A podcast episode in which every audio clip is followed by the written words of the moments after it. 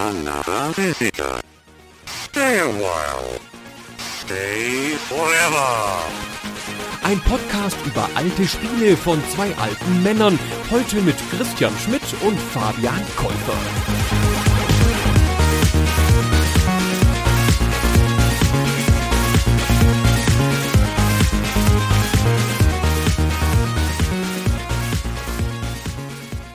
Willkommen zu einer neuen Folge Superstay Forever. Hallo Fabian. Hallo Christian. Ich freue mich, dass wir beide mal wieder über ein Spiel reden dürfen. Und dann haben wir uns ja auch noch ein ungewöhnliches Spiel ausgesucht heute.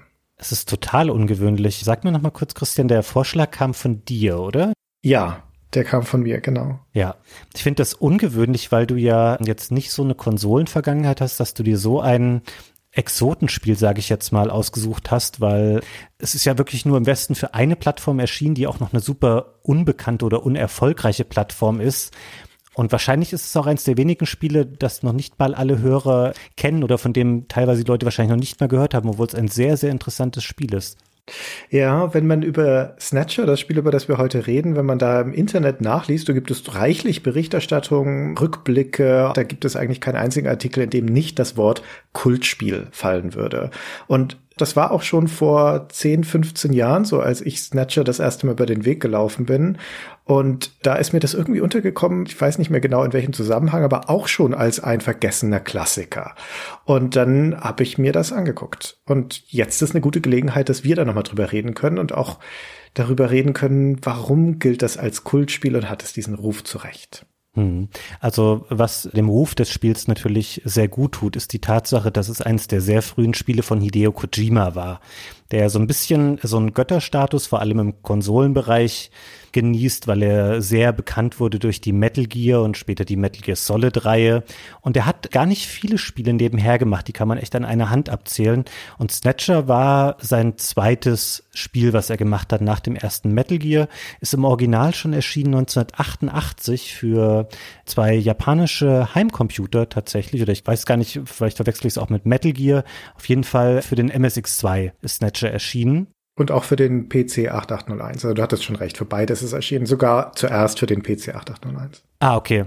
Und die Version, über die wir heute sprechen, ist aber eine ziemlich erweiterte Version. Das ist nämlich eine 1994 veröffentlichte Version für Segas Mega CD oder in Amerika Sega CD. Das war eine CD-Erweiterung für das Mega Drive. Nicht sehr erfolgreich, auch nicht die umfangreichste Spielebibliothek.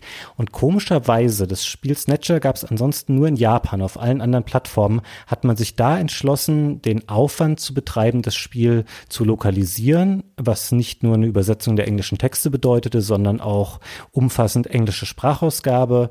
Und ja, dann hat man das 94 rausgebracht. Das Problem war, 94 ist halt auch das Jahr, in dem die PlayStation später schon zumindest in Japan erschienen ist. Und da das Mega-CD eben auch nicht sehr erfolgreich war, es ist ein Spiel, was sich wahnsinnig schlecht verkauft hat, aber mit dem, glaube ich, die Leute, die es gekauft haben, sehr, sehr viel Spaß hatten damals. Hm. Also, wenn es diese Sega CD-Version nicht gegeben hätte, hätten wir im Westen ja überhaupt keine Berührung mit dem Spiel gehabt. Deswegen muss man dankbar dafür sein, dass Sega sich entschieden hat, das doch noch rauszubringen, beziehungsweise Konami, der ursprüngliche Hersteller.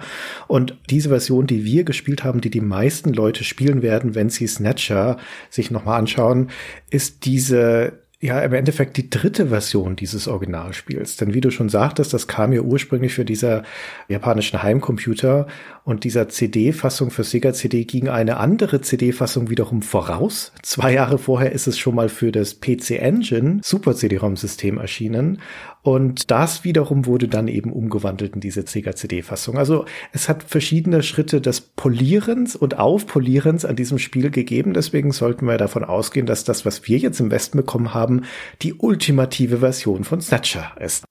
Stimmt, was ich eben auch vergessen habe zu erwähnen, was auch noch dazugekommen ist mit den CD-Fassungen, war ein dritter Akt im Spiel, den es vorher nicht gab, der nochmal die Geschichte sehr viel runder abschließt. Also das hatten die rein textbasierten Versionen am Anfang nicht. Und der Vollständigkeit halber sollten wir auch nochmal sagen, es gab danach noch weitere Versionen, zwar auch nur in Japan, aber da wurde das Spiel auch nochmal für PlayStation und Saturn portiert.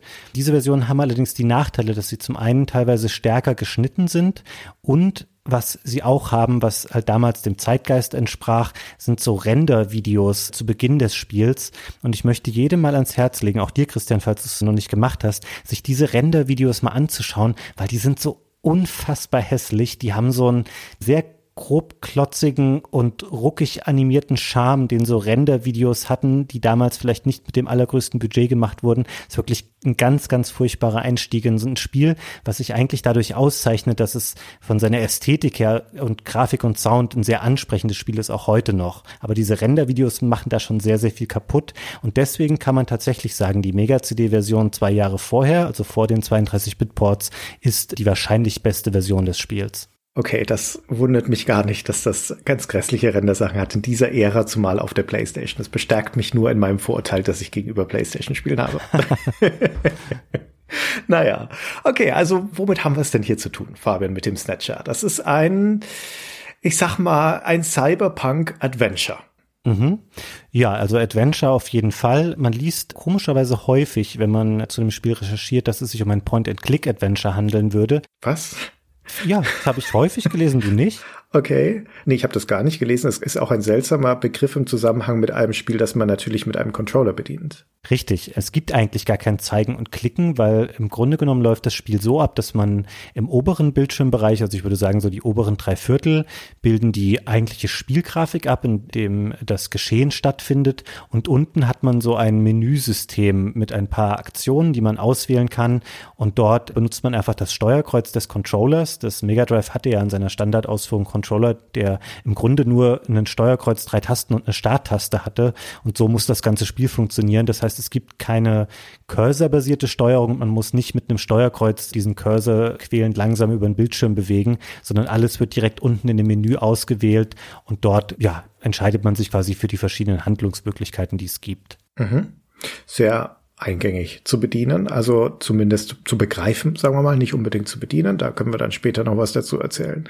Aber das sieht erstmal relativ adventurig aus, vor allem mit diesem Befehlsmenü und durch die statischen Grafiken. Es gibt leichte Animationen und es gibt auch animierte Zwischensequenzen, aber ansonsten ist das relativ statisch, was die CD-Fassung im Wesentlichen hinzufügt und das ist auch was, was uns jetzt durch diese Folge begleiten wird, ist Sprachausgabe, allerdings auch nur in Teilen des Spiels, also es sind längst nicht alle Texte vertont, sondern nur zentrale Dialoge Dialoge und Zwischensequenzen, aber das doch insgesamt relativ reichlich. Und wir sind nun also hier in der Zukunft erstmal, so wie das bei Cyberpunk ja häufig naheliegt, und in einer Art Blade Runner Szenario.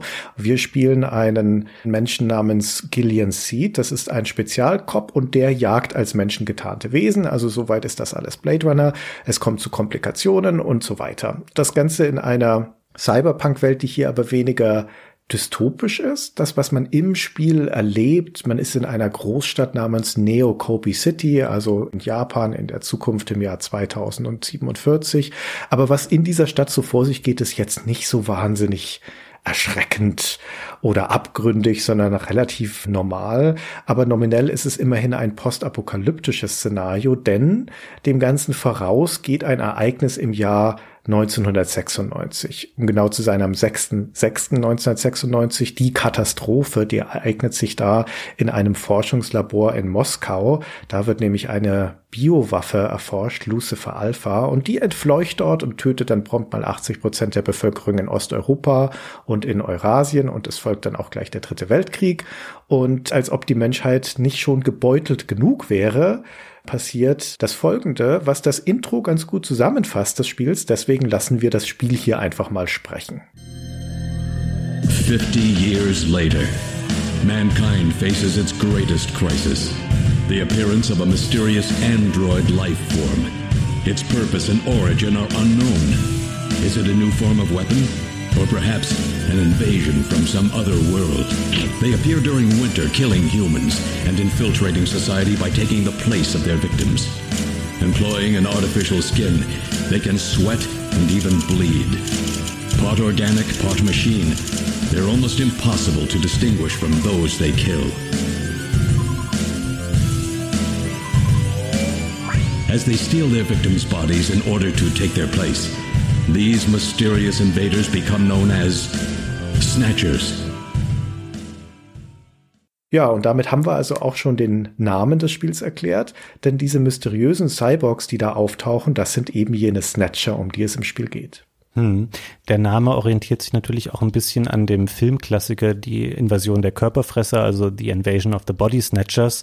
Das sind Roboter, die da auftauchen, jetzt seit kurzer Zeit erst tatsächlich und die Menschen quasi komplett austauschen, also sie töten sie und nehmen dann ihre Position in der Gesellschaft an, indem sie mit einer künstlichen Haut bezogen werden und natürlich ist der langfristige Plan, dann solche Schlüsselstellen innerhalb der Gesellschaft zu übernehmen und so die Maschinen zur Macht zu führen. Ich finde es eine interessante Beobachtung, die du beschrieben hast, Christian, dass es tatsächlich in der Welt sich gar nicht so dystopisch anfühlt. Das liegt, glaube ich, daran, dass wir erst hier an so einem Schwellenpunkt sind, dieser sich anbahnenden Übernahme durch die Maschinen und das in mehrerlei Hinsicht. Zu Spielbeginn ist es nämlich tatsächlich so, das wird auch im Intro noch geschildert, dass Gillian seinen ersten Tag hat in dieser Spezialeinheit, die die Snatcher ausschalten soll.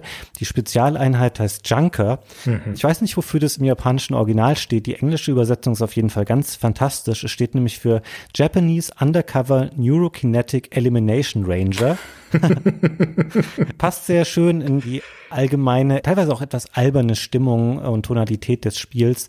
Und Gillian hat auf jeden Fall seinen ersten Tag und in der Stadt scheint es noch nicht flächendeckend so als Problem wahrgenommen zu werden, diese Snatcher-Thematik. Und deswegen sind viele Schauplätze und auch Personen, die wirken jetzt gar nicht so, als ob man in so einer eher negativ geprägten oder eben dystopischen Zukunft unterwegs ist. Ja, das ist richtig. Diese Junkers, diese Spezialeinheit, die auch in der Spitze eines der größten Wolkenkratzers von Neocopi City sitzen, dem Konami Omni Building. Also da ist der Name der Spielefirma auch gleich ins Spiel verfrachtet in einer von vielen selbstreferenziellen Anspielungen. Aber diese Spezialeinheit besteht aus fünf Leuten im Endeffekt. Also es ist jetzt nicht so, als ob da eine Riesentruppe aufgezogen wäre. Und der Gillian ist eben der neueste Rekrut. Der kommt da am Anfang auch an, wird von der Mika begrüßt. Das Handbuch schildert die ganzen Biografien von den Leuten sehr ausführlich und auch diese Mika hat eine Vorgeschichte, obwohl sie erst Anfang 20 ist, dass sie schon eine sehr erfahrene Polizistin ist, eine Empathin, hat einen hervorragenden Track Record, ist dann aber schon frühzeitig ausgebrannt, wurde deswegen zu den Chunkers versetzt und im ganzen Spiel ist sie nichts anderes als die Rezeptionistin. Ich weiß nicht, was die da macht. Die wird als Operator im Handbuch beschrieben, aber die sitzt immer nur am Empfang rum und macht die Tür auf und zu. Ja, das stimmt. Also, ich weiß es nicht ganz. Jedenfalls wird er begrüßt und dann lernt er eben auch noch den Chef kennen, den Chief Cunningham und den örtlichen Mechaniker, den Harry Benson und es gibt neben ihm nur noch einen anderen Agenten und der ist gerade im Einsatz. Es beginnt ganz ruhig, dieses Spiel, weil als erstes lernt man in diesem Hauptquartier einfach mal alle Leute kennen, schaut sich um, geht mal an seinen Arbeitsplatz, in sein Büro und sowas und trifft eben diesen Chief und da gibt es einen kleinen Dialog, den wir auch mal kurz einspielen können, weil wir da mal die Stimme von unserem Hauptcharakter hören. Der klingt nämlich so. Gillian Seed, I've been transferred here from the 17th Special Forces Division. I've heard all about your special training in the military, Seed. By the way, I understand you're suffering from amnesia. Any sign yet that your memory's coming back? I'm afraid not. I still can't remember a thing from before the Army picked me up three years ago. You're married, aren't you? Yes, but we're separated now. She has amnesia as well, and without any memories between the two of us, I'm afraid there was very little to base a good relationship on. I can see your point there. Der hat also, das hört man ja auch schon, der hat so ein bisschen ein Päckchen dabei, dieser Gillian, denn der hat offensichtlich Amnesie. Der wurde vor ein paar Jahren aufgefunden, in eine Militärbasis gebracht und er weiß weder, wo er herkommt, noch was seine Vorgeschichte ist. Das einzige Wort, an das er sich erinnert, ist Snatcher. Und deswegen ist er auch hier bei den Chunkers, weil er nämlich hofft, dass er irgendwie, wenn er jetzt Jagd auf die macht, irgendwas über sich selbst erfährt. Und er weiß, dass er eine Frau hat, Jamie, mit der wurde er nämlich zusammengefunden und die erinnert sich auch an gar nichts mehr, außer dass sie seine Frau ist. Auch das schildert das Handbuch, da gibt es sogar ein ganz hübsches Comic, das da drin abgebildet ist, wo das also alles nochmal nachvollzogen wird. Und das ist die Ausgangssituation von unserem Protagonisten. Genau, und die Beziehung zu seiner Frau Jamie ist auch recht schwierig, da sie eben beide an Amnesie leiden und sie haben keine richtige gemeinsame Vergangenheit, die für sie ihre Beziehung zueinander definiert, weil sie sich eben an nichts erinnern können. Und man merkt auch gleich das von Beginn an, dass sie eben sehr entfremdet sind und im Grunde sollen sie auch mehr oder weniger getrennt sein. Das wird so ein bisschen angedeutet, auch in dem Intro-Dialog, obwohl er das eigentlich nicht so gerne möchte. Und das ist auch so ein durchgehendes Thema des Spiels, was immer wieder aufgegriffen wird, dass er eigentlich gerne sie zurückgewinnen möchte. Und wenn er sie nicht haben kann, nimmt er alternativ aber auch jede andere Frau. er lässt nichts anbrennen. Aber das ist nochmal ein eigenes Thema, was wir im Zuge des Casts noch besprechen werden. Ja. Ansonsten finde ich den Auftakt eigentlich ganz schön gemacht, weil man wird eben von der Rezeptionistin Mika durch die verschiedenen Räumlichkeiten dieses Junker-Hauptquartiers geführt und man lernt so ein bisschen gleich zentrale Figuren kennen der Junker-Truppe, aber auch Funktionen, die für das Spiel später wichtig sind. Zum Beispiel zeigt sie einem auch den Computerraum, da steht so ein Großrechner namens Jordan, an dem man später recherchieren kann oder zum Beispiel auch Phantombilder herstellen kann. Man kann auf einen Schießstand gehen und kann dort üben, mit einem Blaster zu schießen weil das Spiel nämlich über die Adventure-Ebene hinaus noch solche Geschicklichkeitstests hat, in denen man schießt. Das können wir später nochmal näher ausführen. Und eben all diese verschiedenen Segmente oder Elemente des Hauptquartiers lernt man hier kennen. Das dauert gar nicht so lang und dann nimmt das Spiel sehr abrupt an Fahrt auf, weil es gibt dann einen Notruf von seinem einzigen Kollegen, der auch direkt für die Jagd auf die Snatcher zuständig ist. Das ist der Jean-Jack Gibson und der ruft dann über Videotelefon an und das können wir uns vielleicht auch einmal anhören, wie das klingt. Junker HQ, this is Gibson. I've cornered a probable male snatcher. I'm in the abandoned factory in the M district. Request immediate backup. Gillian, that means you. You better head out right away. Jean needs your help. Jean-Jack hat scheinbar in einer verlassenen Fabrik Snatcher gefunden und fordert deswegen Unterstützung an und dann nutzt man zum ersten Mal die quasi zentrale Reisefunktion des Spiels. Man hat Zugriff auf so ein, es nennt sich Turbocycle. Das ist ein typisches zukunftsfliegendes Auto und mit dem reist man quasi von A nach B, ohne dass man da selber dann eingreifen muss. Und dann bricht man auf zu dieser Fabrik und vorher, bevor man geht, gibt einem Harry Benson, der Mechaniker, noch ein Hilfsmittel mit nämlich einen kleinen Roboter namens Metal Gear Mark II, hm. der später im Spiel dann nur noch Metal genannt wird, der auch selber sprechen kann und durchaus auch über eine Persönlichkeit verfügt und so ein bisschen so den Buddy-Part zu Gillian übernehmen kann, damit der eben auch einen Anspielpartner hat in den ganzen Szenen, wo er ansonsten allein unterwegs wäre und gemeinsam mit Metal brechen sie auf. Wir können einmal kurz auch hören, wie es klingt, wenn Metal in das Spiel eingeführt wird. Metal, introduce yourself. Yes, sir. Pleased to meet you, Gillian. I am Metal Gear Mach 2. I am programmed to be your personal assistant. Metal Gear? That's a pretty weird name. Oh, he's cute. Uh, thank you. I took his basic design and his name from the Metal Gear Menace of the late 20th century. But uh, quite unlike that Metal Gear, this one was designed for peaceful purposes. Ja, also da macht das Spiel auch keinen Hehl daraus, wo dieses Metal Gear Mark II herkommt. Das wird direkt in die Mythologie des Vorgängerspiels eingeordnet, Metal Gear, das Kojima vorher gemacht hat. Und da ist der Metal Gear aber ja die Superwaffe, also die große Bedrohung, ein riesiger Mech, der Atomraketen verschießen kann. Und hier ist er geschrumpft auf eine niedliche Taschenvariante. Also da ist unser Buddy im ganzen Rest des Spiels. Wenn wir uns das als Film vorstellen wollten, dieses Spiel, und es gibt sehr, sehr viele gute Gründe, das zu tun, dann wäre es in dieser Hinsicht ein Buddy-Movie. Gillian ist da eher der, ne, der Forsche, der auch etwas hautraufmäßig unterwegs ist und der Metal ist eher der Schlaue, der auch gern mal Witze auf Kosten von Gillian macht und der aber im Prinzip mitgezogen wird.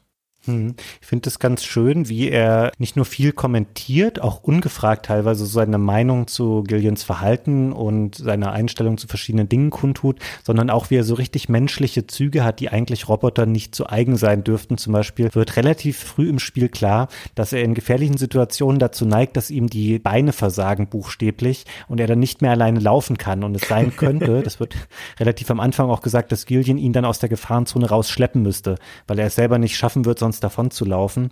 Das ist tatsächlich ganz schön gemacht und er hat über diese Funktion als Gesprächspartner hinaus noch im Wesentlichen zwei Aufgaben oder sagen wir drei. Also zum einen ist er dafür da, dass man speichern kann. In den Metal Gear Spielen gibt es ja oft eine Kollegin oder eine Mitstreiterin von Solid Snake, die er anrufen kann oder anpingen kann über dieses Funkgerät.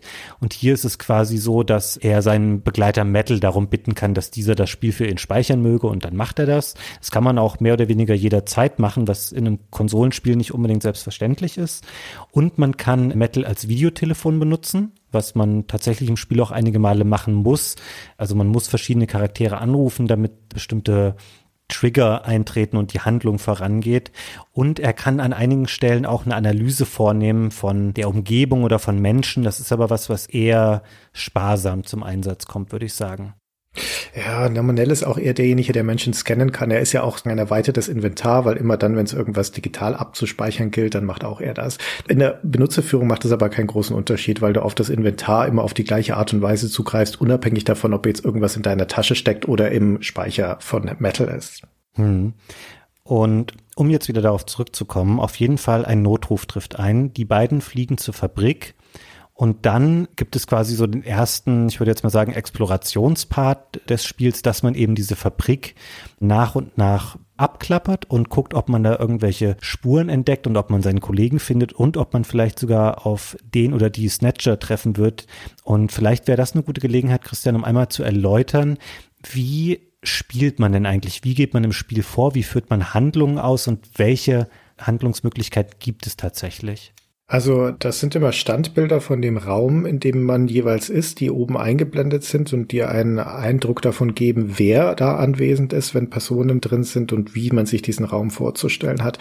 Dieses Bild an sich ist aber nicht interaktiv. Also auch nochmal auf das Point-and-Click zurückzukommen, das du vorhin genannt hast, das ist allein deswegen auch schon irreführend, weil du in dieses Bild überhaupt nicht hineinklicken kannst. Das ist rein illustrativ.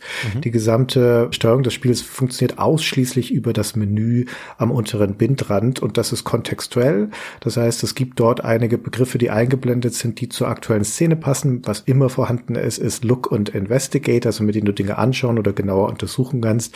Und dann gibt es aber auch noch kontextuelle Befehle, mit denen du etwas aufnehmen kannst oder jemanden nach etwas fragen kannst, wenn Personen da sind und so weiter. Und du kannst auf Metal und das Inventar zugreifen. Und das muss man sich wie ein Befehlsbaum vorstellen. Also wenn man zum Beispiel Look anklickt, dann wird einem in einer weiteren Liste dargestellt, welche Dinge es überhaupt gibt in diesem Bild, die hier gerade zu sehen sind. Und wenn man dann da einen Gegenstand anschaut und entdeckt irgendwas, macht keine Ahnung, einen Schreibtisch und entdeckt dann da drin eine Schublade mal als Beispiel, dann kann es sein, dass diese Schublade als nächstes in der Liste auftaucht. Also diese Listen können sich auch erweitern, je nachdem, was man in dieser Szene gerade macht. Und das ist im Endeffekt alles. Du bewegst dich durch diese Menübäume und gehst alle Optionen durch, bis du alles gesehen oder erledigt hast, was es zu erledigen gibt in dieser Szene. Im Grunde genommen dadurch, dass man nicht wie in einem Point-and-Click-Adventure solche Bezüge herstellen kann zwischen einem Verb oder einer Tätigkeit und einem Objekt, mit dem man interagieren will, ist das Spiel zum einen beschränkter, was aber nicht negativ klingen soll, aber es gibt dadurch auch quasi keine Aktionen, die nicht funktionieren, in Anführungszeichen. Also so wie in einem Adventure, wo du machen kannst, drücke Tür und dann sagt er, das funktioniert so nicht oder irgendwelche anderen quatschigen Aktionen, die du machen kannst mit irgendeinem Verb und irgendwas, was du auf dem Bildschirm anklickst, was aber nicht funktioniert. Das ist hier nicht vorgesehen und im Grunde spielt sich das Spiel ich würde sagen von alleine, aber du kannst einen Großteil des Spiels lösen, indem du einfach alle zur Verfügung stehenden Optionen abklickst, weil du wirst irgendwann, wenn du alle Punkte untersuchst, die dir vorgegeben werden, auf was Neues stoßen, was du dann wieder untersuchen kannst und musst das dann im Grunde genommen alles nur einmal durchklicken. Deswegen, ich finde, das ist auch so eher an der Grenze ist zwischen Adventure und dem, was man heute eher auch eine Visual Novel nennen würde, weil ganz stark im Fokus steht, dass das Spiel eben seine Geschichte erzählen möchte und da auch nicht viel Abweichungen oder Nebenschauplätze oder Nebenhandlungen überhaupt zulassen will. Mit Nebenhandlungen meine ich jetzt hier wirklich Sachen, die nicht vorgesehen sind im Spiel, sondern es möchte halt sehr fokussiert, dass man die Geschichte abarbeitet, die das Spiel eben zu erzählen hat. Ich würde auch sehr eindeutig sagen, dass das in der Tradition der Visual Novel steht, beziehungsweise auch eine der frühen Visual Novels ist, vor allem hier im Westen in seiner Art ist das eigentlich das erste Spiel dieser Form, das überhaupt im Westen veröffentlicht wurde, insbesondere in den USA. Dieses Genre der Visual Novels ist was, was deutlich größere Popularität bekommen hat, dann viel später mit Phoenix Wright. Das ist aber mehr als zehn Jahre später. Und das hier ist schon mal so ein erster Berührungspunkt für westliche Spieler in diese Richtung. Also es will doch ein bisschen mehr sein als eine klassische Visual Novel in seiner Spielmechanik, insofern als es zum einen natürlich diese Shootout-Sequenzen drin hat, diese sehr überflüssigen, aber auch, dass es diese ganze verästelte Erkundungsmechanik hat über diese Befehlsbäume. Und das ist so ein bisschen auch die Hypothek des Spiels auf einer spielmechanischen Ebene, weil es nämlich im Wesentlichen die Hindernisse im Fortschritt in den Weg legt. Es möchte, dass du als Spieler bestimmte Dinge tust, damit es dich weitermachen lässt in dieser Geschichte. Na, logischerweise, da unterscheidet sich nicht so sehr von Adventures. Du musst halt in einem typischen Point-and-Click-Adventure dieses richtige Ding aus dem Inventar mit dem richtigen Ding in einem Bildschirm kombinieren und dann geht es weiter. So funktioniert aber Snatcher nicht, sondern Snatcher möchte stattdessen, dass du die richtige Abfolge von Aktionen durchgehst in diesem Befehlsbaum, damit es dir weitere Optionen aufschließt.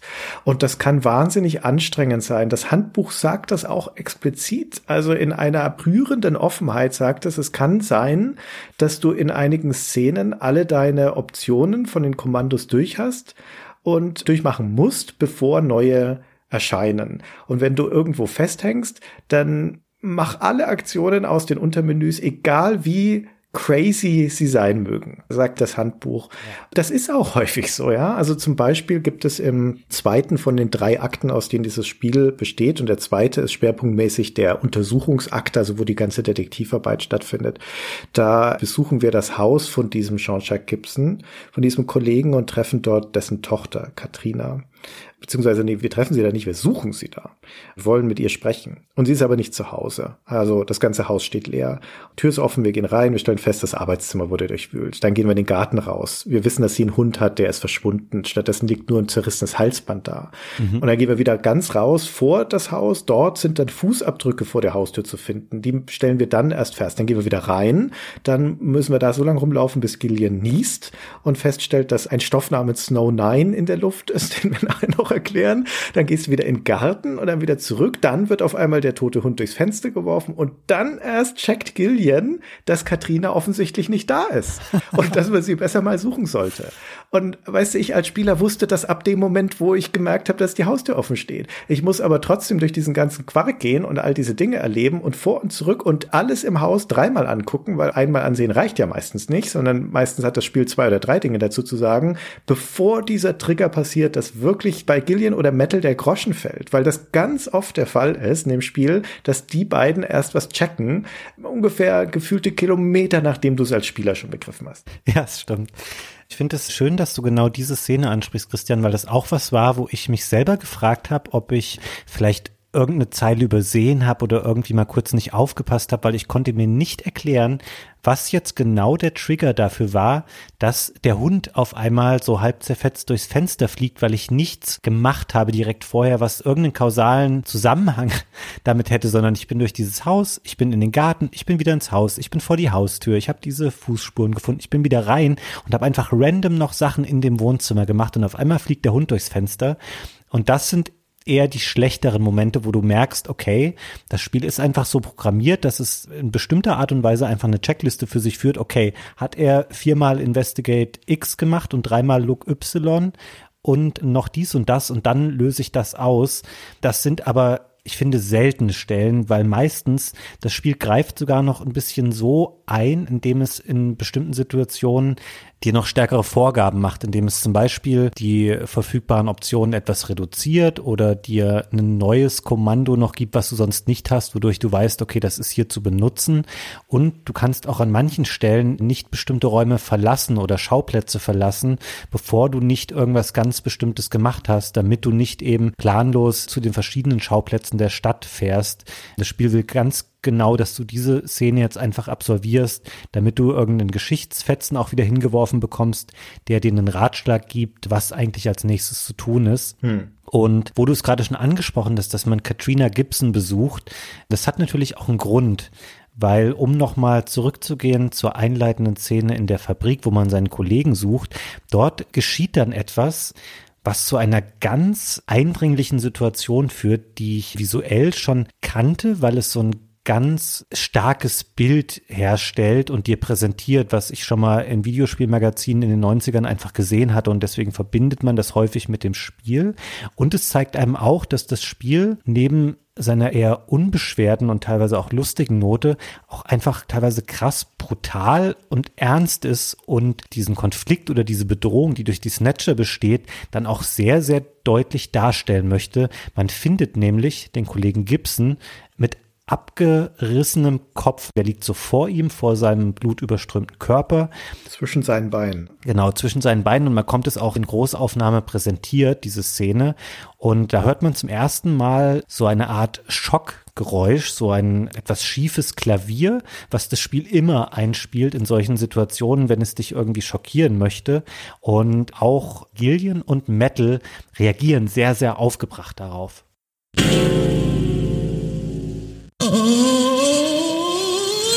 Dear God. Ich finde, dass dieser gesamte Spielanfang bis einschließlich zu diesem Moment und auch danach folgenden Flucht aus dieser Fabrik, denn dann entdecken die beiden, dass da eine Zeitbombe auch noch drin steckt und müssen dann schnell wieder raus.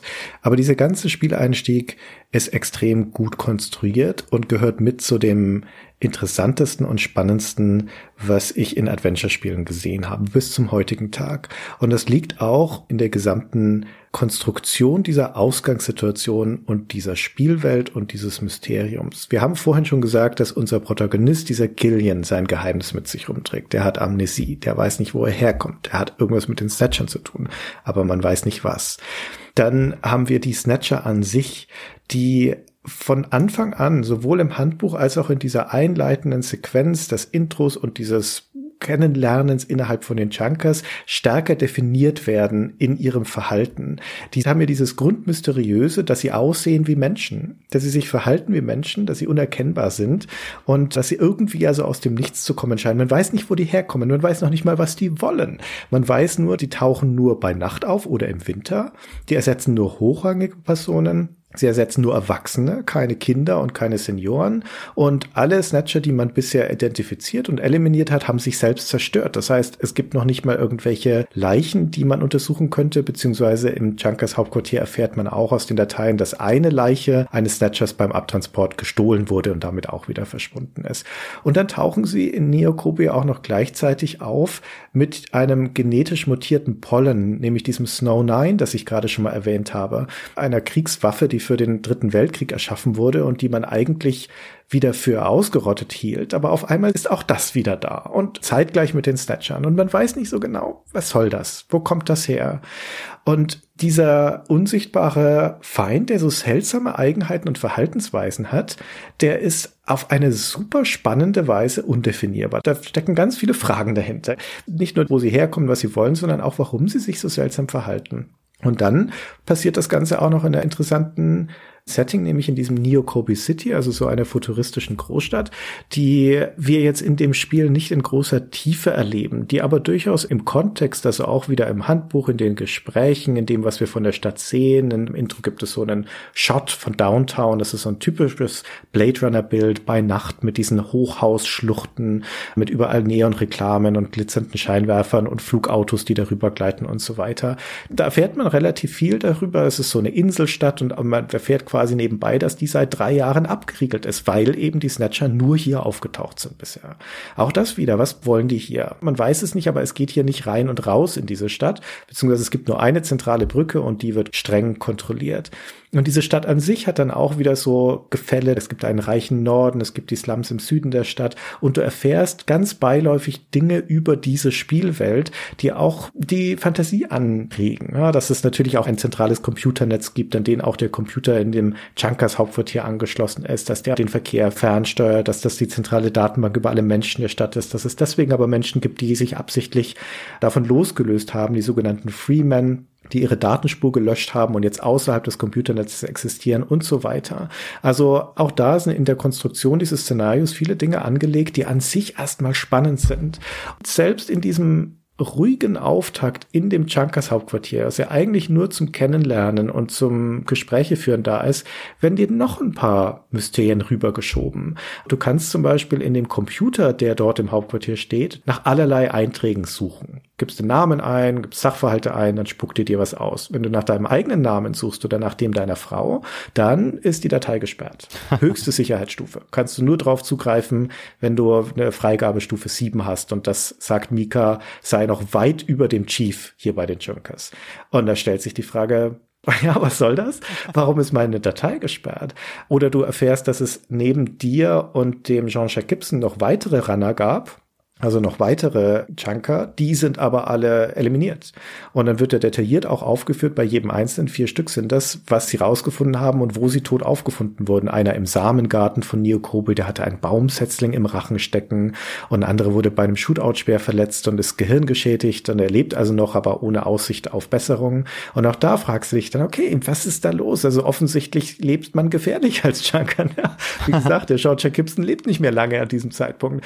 Und dann dieser Harry, der Mechaniker bei den Junkers, der begrüßt uns, der ist Alkoholiker, der ist auch so ein bisschen runtergekommen, der begrüßt uns, sagt dann, hm, also haben wir uns nicht schon mal irgendwo gesehen? Und man selbst da, Amnesie und sowas, hat aber keine Ahnung davon, aber auch hier wieder eine Andeutung, vielleicht ist da etwas in der Vergangenheit zwischen denen. Und das alles gibt dir das Spiel so beiläufig mit, so dass ich am Ende einen richtigen Waschzettel von Fragen hatte und dachte, okay, jetzt bin ich mal gespannt, Spiel, wie wir das gemeinsam abarbeiten. Ja, vor allen Dingen auch so schnell im Spiel. Schon alles, was du jetzt beschrieben hast, sind ja Sachen, die findet man, ich weiß nicht, vielleicht in den ersten 45 Minuten oder in der ersten Spielstunde raus. Und so viele Bruchstücke werden einem da auch schon mal kurz gezeigt, die man später zusammenpuzzeln will. Das ist natürlich auch eine typische Kojima-Geschichte, dass er sehr viele Fäden am Anfang auslegt, die man dann abklappern möchte oder Fragen, die man beantwortet wissen möchte. Und finde es interessant, die Sachen, die du jetzt beschrieben hast, ich habe das teilweise gar nicht erlebt. Ich habe in dem Computer zum Beispiel am Anfang echt nur so Quatsch-Sachen eingegeben. Zum Beispiel kann man auch Kojima da eingeben, dann findet man so ein paar Infos über Hideo Kojima, der sich ja immer gern auch solche selbstreferenziellen Gags erlaubt oder sich selber irgendwie auch in irgendeiner Form in seinen Spielen verewigt. Und diese Hintergrundgeschichten über die anderen Runner, heißen die eigentlich wirklich Runner? Ja, ne? Diese Jäger bei den Junker haben auch einen eigenen Namen und ich glaube, sie heißen auch Runner, wobei ich jetzt gerade denke, dass das halt so super nah einfach an Blade Runner dann auch dran ist, aber ja. ich würde es dem Spiel schon durchaus zutrauen, dass es da auch sehr offen zu Werke geht, was das angeht.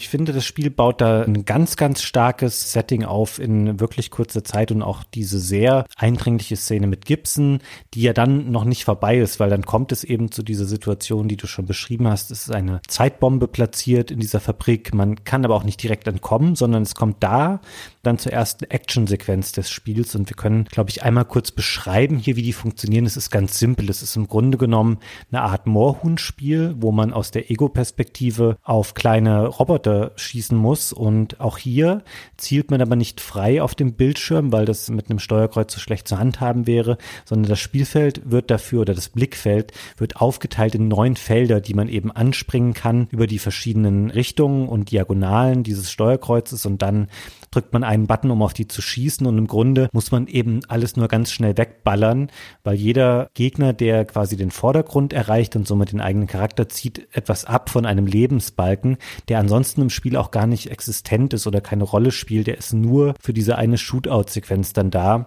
Und wenn man es eben schafft, für eine bestimmte Zeit all diese Gegner abzuschießen, dann überlebt man einfach diese Sequenz und es geht weiter. Das Spiel bestraft einen tatsächlich auch nicht. Das ist mir nämlich einmal passiert im Spiel, dass ich dachte, oh je, jetzt habe ich das nicht geschafft und ich habe länger nicht gespeichert und ich war mir sicher, dass ich das Spiel neu laden muss, aber man fängt dann einfach in dieser Actionsequenz nochmal von vorne an und die unterscheiden sich sehr von dem sonst eher gemächlichen Spieltempo, weil sie eben sehr schnell und sehr laut sind. Wir können uns ja einmal exemplarisch eine dieser Actionsequenzen, von denen es auch nur, ich weiß nicht, vielleicht zehn, wenn es hochkommt, im Spiel gibt. Wir können uns einmal anhören, wie sowas klingt. Die, Junker!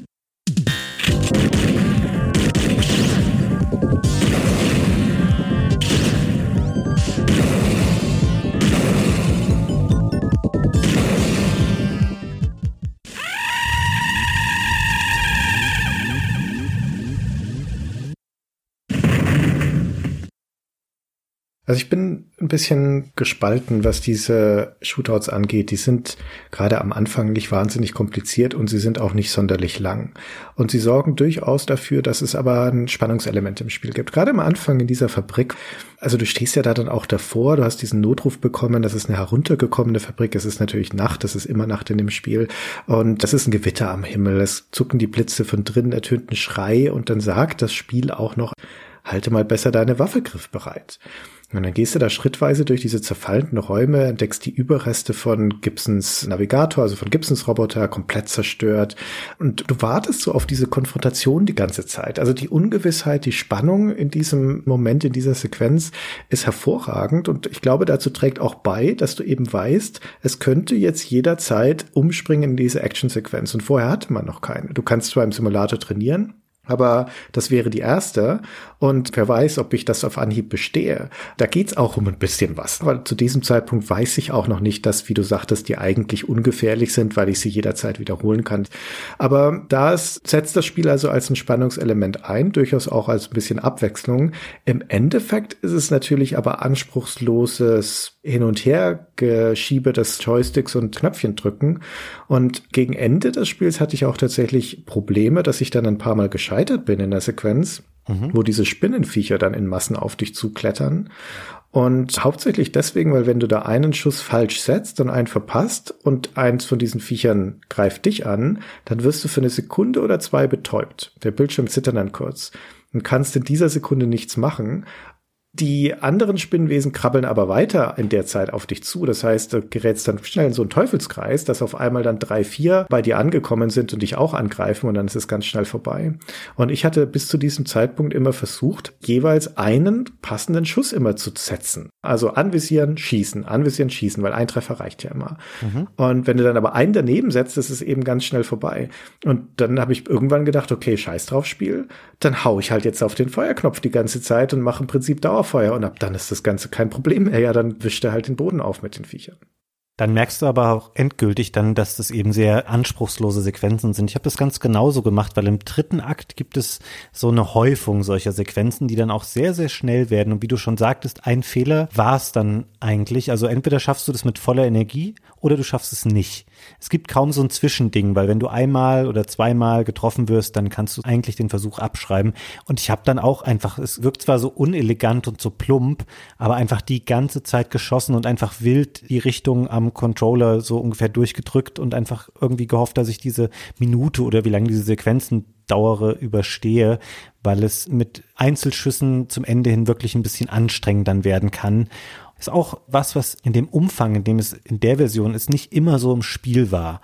Zum Beispiel die ganzen Shootouts, die im dritten Akt dann kommen, der wirklich im Grunde genommen nur aus Erzählelementen und Ballern besteht, die wurden erst fürs Mega-CD eingebaut. In der PC Engine waren die nicht drin. Wahrscheinlich wollte man das ein bisschen aufwerten, damit es eben nicht nur Geschichte ist, die erzählt wird, ohne Rätsel und ohne noch viel Interaktion. Und dann hat man da eben sehr viel diese Actionsequenzen reingebaut, die übrigens, auch das finde ich ein bisschen lustig, auf dem Mega-CD auch die Lightgun unterstützt haben. Es ist eh schon auf so einer Plattform, die kein Mensch hatte, oder zumindest die auch zu der Zeit keinen mehr interessiert hat. Und dann unterstützt du auch noch eine Peripherie, die wahrscheinlich von den fünf Prozent Mega Drive-Besitzern, die ein Mega-CD hatten, hatten das nochmal fünf Prozent dann. also ich würde gerne wissen, wie viele Menschen auf der Welt das damals, als es rauskam, mit der Lightgun gespielt haben, also zumindest diese Action-Abschnitte zwischendurch. Das finde ich ganz schön. Also jetzt, wo du das sagst, es gibt doch auch mindestens zwei von diesen Shootouts im Spiel, die ganz überraschend kommen. Also wo es darum geht, dass du ganz schnell reagierst, weil du musst ja deine Waffe ziehen. Es gibt ja eine extra Taste zum Ziehen der Waffe. In den Actionsequenzen ist das immer das Erste, was du tust. Und das Spiel nutzt das an ein, zwei Stellen für so einen Reaktionstest, wo auf einmal ein Gegner auftaucht. Wie machst du dann das, wenn du das Spiel mit dem Controller spielst und aber dann die Lightgun zum Schießen benutzt? Die musst du ja ständig dann griffbereit neben dir liegen haben, oder? Ja, das soll so ein bisschen dieses Agentengefühl verstärken. Du hast dir im Idealfall dann selber zu Hause ein Holster gebaut. genau. In dem immer diese Pistole steckt und du musst eine Hand immer so leicht griffbereit haben, damit du das rausziehen kannst. Und es gibt tatsächlich auch Situationen, finde ich, im Spiel jetzt, wo du das gerade beschreibst, wo ich finde, dass diese Shootouts eigentlich ganz gut eingebunden sind. Das sind eher nicht diese Sequenzen, wo an einem Schauplatz dann so eine random Flut an Robotern auftaucht, sondern es gibt auch einzelne Stellen, wo aus der Handlung motiviert Snatcher, mit denen man vorher noch im Gespräch interagiert reagiert hat, dass die sich dann auf einmal zu erkennen geben und dann kommt es zu so einem Feuergefecht. Die sind meistens noch kürzer, weil du nur ein, zwei platzierte Schüsse setzen musst, aber die finde ich tatsächlich ganz cool. Ja, das würde ich an der Stelle auch sagen. Aber es ist halt eine etwas fremde Mechanik, die diesem Adventure-Spiel aufgepfropft wurde, um der Abwechslung willen und um dieser kurzen dramaturgischen Situationen und dem Spannungsaufbau willen. Und das knirscht ein bisschen. Das passt aber generell ganz gut in diese grundlegende Diskrepanz von Snatcher, dass die Spielmechanik fast überall unbeholfen ist, weil das Spiel ja an sich erzählen will, wie du schon sagtest. Das merkt man an jeder Stelle. Es möchte dir Dinge erzählen. Es möchte, dass du in der Geschichte fortschreitest. Und da liegt auch sein größter Reiz darin. Das größte Pfund, mit dem Snatcher wuchern kann, ist all die Inszenierung und ist all die Erzählung. In unterschiedlicher Qualität und unterschiedlichem Detailgrad, aber nichtsdestotrotz, das ist der Kern des Spiels. Und alles, was es spielmechanisch auffährt, neben der grundlegenden Erkundung Erkundungsmechanik, die wir schon beschrieben haben, hat es ja durchaus auch zwei, drei Dinge, die man mit etwas gutem Willen als Rätsel bezeichnen könnte. Die sind alle halbherzig und unbeholfen und stehen einem eher im Weg. Und das Spiel weiß nicht so recht, was es machen soll auf einer spielmechanischen Ebene. Es muss ja irgendwie Spiel sein, es muss dich ja irgendwie interagieren lassen. Aber es findet nicht unbedingt gewöhnliche Lösungen und aber auch nicht unbedingt gut funktionierende Lösungen. Ich sag mal ein oder zwei Beispiele für die Aufgaben, die du hast, weil sobald du diesen Fabrikteil hinter dir hast und Gibson da gefunden hast, da rennen dann auch noch zwei Snatcher weg, also du siehst zumindest aus den Augenwinkeln noch zwei Verdächtige. Der Gibson hat ein paar interessante Sachen dabei, die du noch bergen kannst und den Gedächtnischip von seinem zerstörten Begleiter, den nimmst du auch noch mit und dann gibt's ein paar Anhaltspunkte und ab diesem Moment wird es über weite Teile erstmal eine Art Detektivspiel Spiel. Na, du hast vorhin Agent genannt, den Gillian, so könnte man das auch sagen. Also es geht um Erkundung. Da passieren zwischendurch durchaus auch mal unerwartete Ereignisse. Die Snatcher greifen mal ein, jemand verschwindet und so weiter. Also kommen auch einige Wendungen dazu. Aber im Endeffekt versuchst du jetzt erstmal Spuren nachzugehen, Sachen aufzuspüren. Und da kommen also auch ein, zwei, ja, rätselartige Dinger rein. Also zum Beispiel wenn du das erste Mal zu dem Haus von Gibson gehst und dort seine Tochter triffst, diese Katrina. Wenn du das erste Mal dorthin gehst, ist sie da. Und sie lässt dich aber nicht so ohne weiteres rein. Sie möchte erst mal wissen, ob du tatsächlich ein Junker bist, wie du das sagst. Und deswegen stellt sie dir Fragen, von denen sie davon ausgeht, dass du die nur beantworten kannst, wenn du ein Junker bist. Und du musst die Antworten, die du dann da eingeben musst, also tatsächlich auch in einer virtuellen Tastatur eintippen musst. Also es ist kein Multiple Choice, sondern du musst die Antwort da aus Buchstaben zusammensetzen. Die musst du vorher in ihrem Datenbankeintrag in Chunkers Computer gelesen haben im Hauptquartier. Mhm. Also das ist Wissen, das du entweder mitgebracht haben musst oder an der Stelle, wenn du ihre Frage kennst, musst du nochmal zurückgehen und das nochmal explizit nachlesen. Das finde ich noch einigermaßen okay. Na, das ist innerhalb von dem, was das Spiel dir da anbietet, ist das halt so eine Wissensabfrage im Prinzip. Und dann gibt es später eine Sequenz, da beschreibt dir eine Person das Gesicht eines Verdächtigen. Und dann musst du wieder ins Hauptquartier zurückgehen und mit diesen Informationen ein Phantombild zusammenbauen im Computer. Verschiedene Nasen werden dir angeboten, verschiedene Gesichtsformen, Münder und so weiter. Und das musst du so zusammenbauen und dann den Computer suchen lassen, bis der dir ausspuckt, aha, das müssten diese Verdächtigen sein oder diese Personen sein. Und ich weiß nicht, wie es dir da ging, Fabian, aber Alter, war das ein Krampf. Wie lange das gedauert hat, bis ich das zusammengepuzzelt hatte. Boah. Ja gut, das Spiel sagt dir zum Glück dann, wenn du das Richtige gefunden hast. Es ist nicht so, dass du da mit falschen Phantombildern am Ende rausgehen kannst. Aber was ich ein bisschen schlimmer finde, ist, du hast jetzt im Grunde genommen schon zwei von drei Situationen beschrieben, die mir im Gedächtnis geblieben sind, für die eigentlich dieser Großcomputer wirklich notwendig ist im Spiel. ja, stimmt. Der ist eine schöne Quelle für so Trivia und eben, was ist mit den anderen Junkern passiert, was isst Herr Kojima gerne zum Mittagessen. Aber ansonsten, du hast so ein mächtiges Werkzeug im Keller dieses Hauptquartiers stehen. Du brauchst es original für diese Info über Katrina Gibson. Du brauchst es für diese Gesichtsrekonstruktion und du brauchst es nochmal, um, es gibt einen Informanten im Spiel, das ist so ein Kleinkrimineller, der den Decknamen Napoleon trägt und zumindest zu Beginn des Spiels kann man ihn immer nur telefonisch erreichen und dann fragt er immer wie so eine Art Passwort ab, irgendeinen Fakt, der sich um den historischen Napoleon dreht. Und dann muss man sich einmal den Beitrag in dem Großcomputer dazu durchlesen, am besten auch ein paar Notizen machen, weil es können verschiedene Fragen tatsächlich sein. Es ist dann sowas wie einen Satz vervollständigen oder irgendeinen historischen Fakt rund um Napoleon fragt er immer gerne ab. Aber das war es im Grunde genommen auch schon, was die dieser Großcomputer wirklich zur Lösung des Spiels zwingend beitragen muss. Und da lässt das Spiel natürlich Potenzial liegen. Und wenn ich es jetzt in der Rückschau betrachte, das Spiel ist vielleicht so sieben, acht Stunden lang ich habe das Gefühl, dass ich eigentlich sehr, sehr wenig tatsächlich geleistet habe an Ermittlungsarbeit, weil es sich auch um sehr wenige konkrete Sachen dreht, die man dann rausfindet. Weil du hast jetzt schon ein, zwei Mal erwähnt, dass die Snatcher immer nur nachts oder im Winter unterwegs sind. Und man kommt relativ schnell selbst, aber auch die Figuren im Spiel auf den Trichter, dass sie eine Empfindlichkeit gegen das Sonnenlicht haben, die darin begründet liegt, dass ihre künstliche Haut nicht perfekt konstruiert ist und dadurch UV-Licht nicht vertragen kann. Das führt umgehend dazu, dass sie Melanome und Krebs entwickeln, also Hautkrebs und ich weiß nicht, wie oft mir diese Info im Spiel um die Ohren gehauen wurde in verschiedenen Wortlauten, in verschiedenen Komplexitätsgraden und wie oft jemand wieder feststellt, ach ja, die vertragen ja keine Sonne. Lass mal gucken, ob bei dem Verdächtigen nicht irgendwie Sonnenmilch zu Hause steht. Das ist einer der, der wichtigsten Indikatoren für Gillian, um rauszufinden, ob irgendjemand ein Snatcher sein könnte, wenn er so einen Sonnenschutz bei sich zu Hause im Bad stehen hat. Und ich finde das komisch, wie prominent solche einzelnen Elemente immer und immer wieder betont werden, statt zu versuchen, ein bisschen mehr und ein bisschen breitere und größere Rätsel zu bauen. Hm. Also das ist gut, dass du das ansprichst mit dem wenig Ermittlungsarbeit, denn obwohl das nominell ja ein Spiel ist, in dem du eben diese Spuren verfolgst und versuchst herauszufinden, wo die Snatcher sich aufhalten, letztendlich, man will das Nest der Snatcher finden sozusagen, na, und er hofft sich dann da Aufschluss darauf, wo die eigentlich herkommen und was sie wollen und so weiter. Und das alles kriegst du ja am Ende auch. Es wird ja dann aufgelöst. Aber diese ganzen Auflösungen, die du dann bekommst. Und ich sage jetzt an dieser Stelle mal prophylaktisch, dass wir natürlich jetzt in der Folge dann dann auch spoilern werden. Wir haben es jetzt bis hierher vermieden, aber wir werden über Dinge reden, die jetzt dann noch im Spiel passieren und die Auflösungen sind. Also ihr seid gewarnt. Also ganz viele von diesen Auflösungen, von diesen Erklärungen erarbeitest du dir nicht selbst. Die Sachen, die du rausfindest, kann man irgendwie an einer Hand abzählen. Und es ist ja tatsächlich so, dass Gillian, wie ich das vorher auch beschrieben habe, immer der Letzte ist, der irgendwas checkt. Und dann muss es ihm nochmal genauestens erklärt werden, meistens von Metal.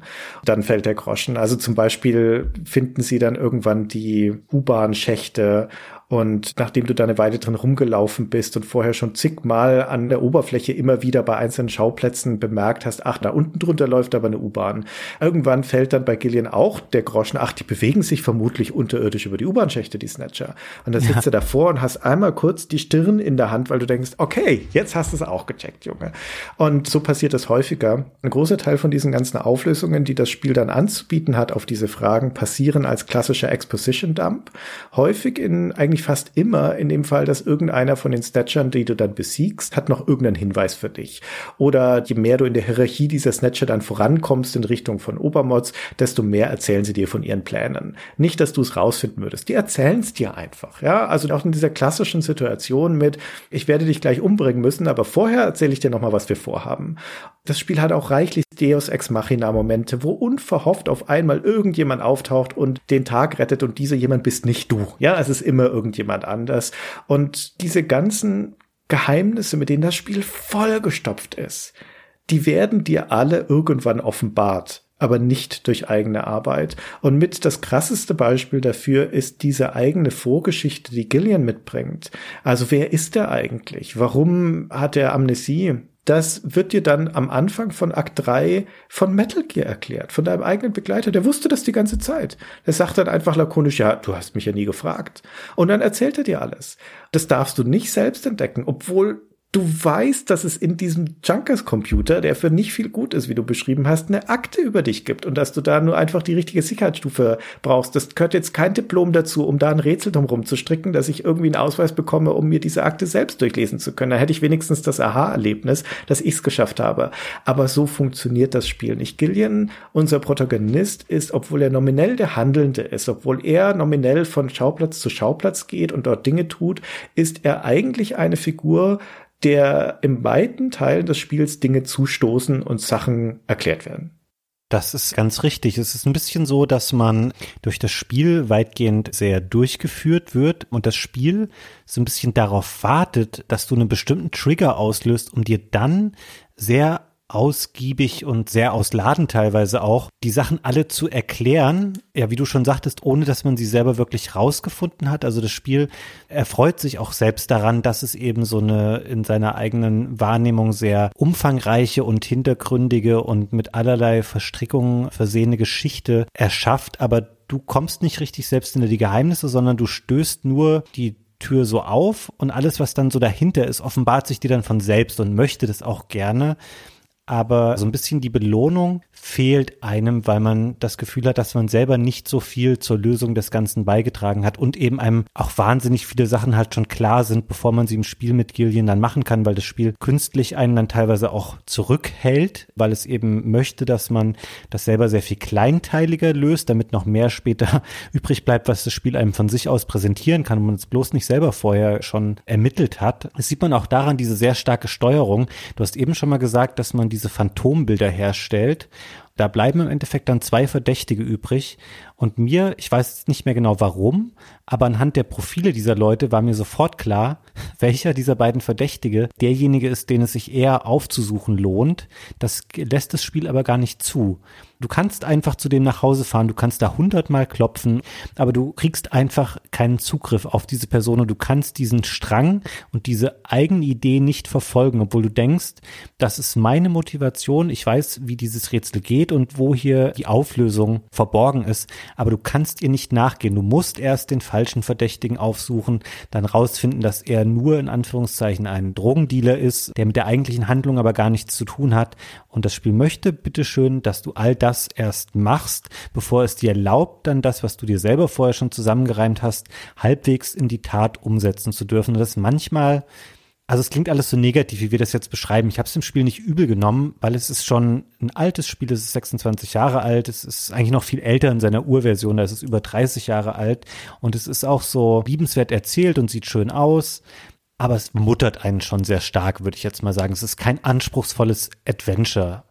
Ich habe selten ein Adventure gespielt, was sich so sehr von alleine dann doch gelöst hat, ohne dass ich allzu viel dazu beitragen musste. Hm. Ja, also wie gesagt, die ganze Spielmechanik kann man ziemlich vergessen. Die ist nicht das Hauptaugenmerk und die ist auch nicht das, woraus sich die Faszination des Spiels erschließt. Es gibt ganz wenige Szenen im Spiel, wo die Interaktivität für was Produktives benutzt wird. Und häufig, wenn das Spiel dich in eine Situation setzt, wo es Spannung aufbauen möchte oder noch seltenen Fällen, wo es eine gewisse Emotionalität aufbauen möchte. Und ich schildere mal zwei Beispiele, die mir sehr, sehr gut gefallen haben. Und das eine ist eine Spannungssequenz, wo du so gegen Ende des zweiten Aktes wieder an das Hauptquartier von den Junkers zurückkommst. Also ein Ort, an dem du schon häufig warst, der sozusagen dein Zuhause ist. Und jetzt auf einmal ist es feindliches Territorium, weil du weißt, hier ist ein Snatcher drin. Und du weißt aber nicht wo.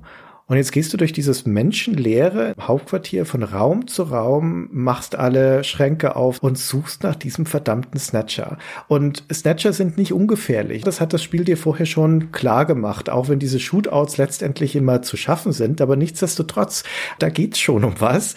Und das ist eine super spannende Sequenz. Und da passiert ja nichts weiter, als dass du einfach nur herumgehst, ja, und Dinge anschaust. Aber es ist spannend. Und wenn es so reduziert ist, wenn das Spiel wirklich es aufgibt, da irgendwie ein größeres Drumherum bauen zu wollen, sondern dich einfach nur da rumlaufen lässt, dann funktioniert das auch ganz hervorragend. Es gibt auch eine Situation etwas vorher, wo du ein Krankenhaus gefunden hast, das die Snatcher benutzen, um ihre beschädigte Haut zu reparieren.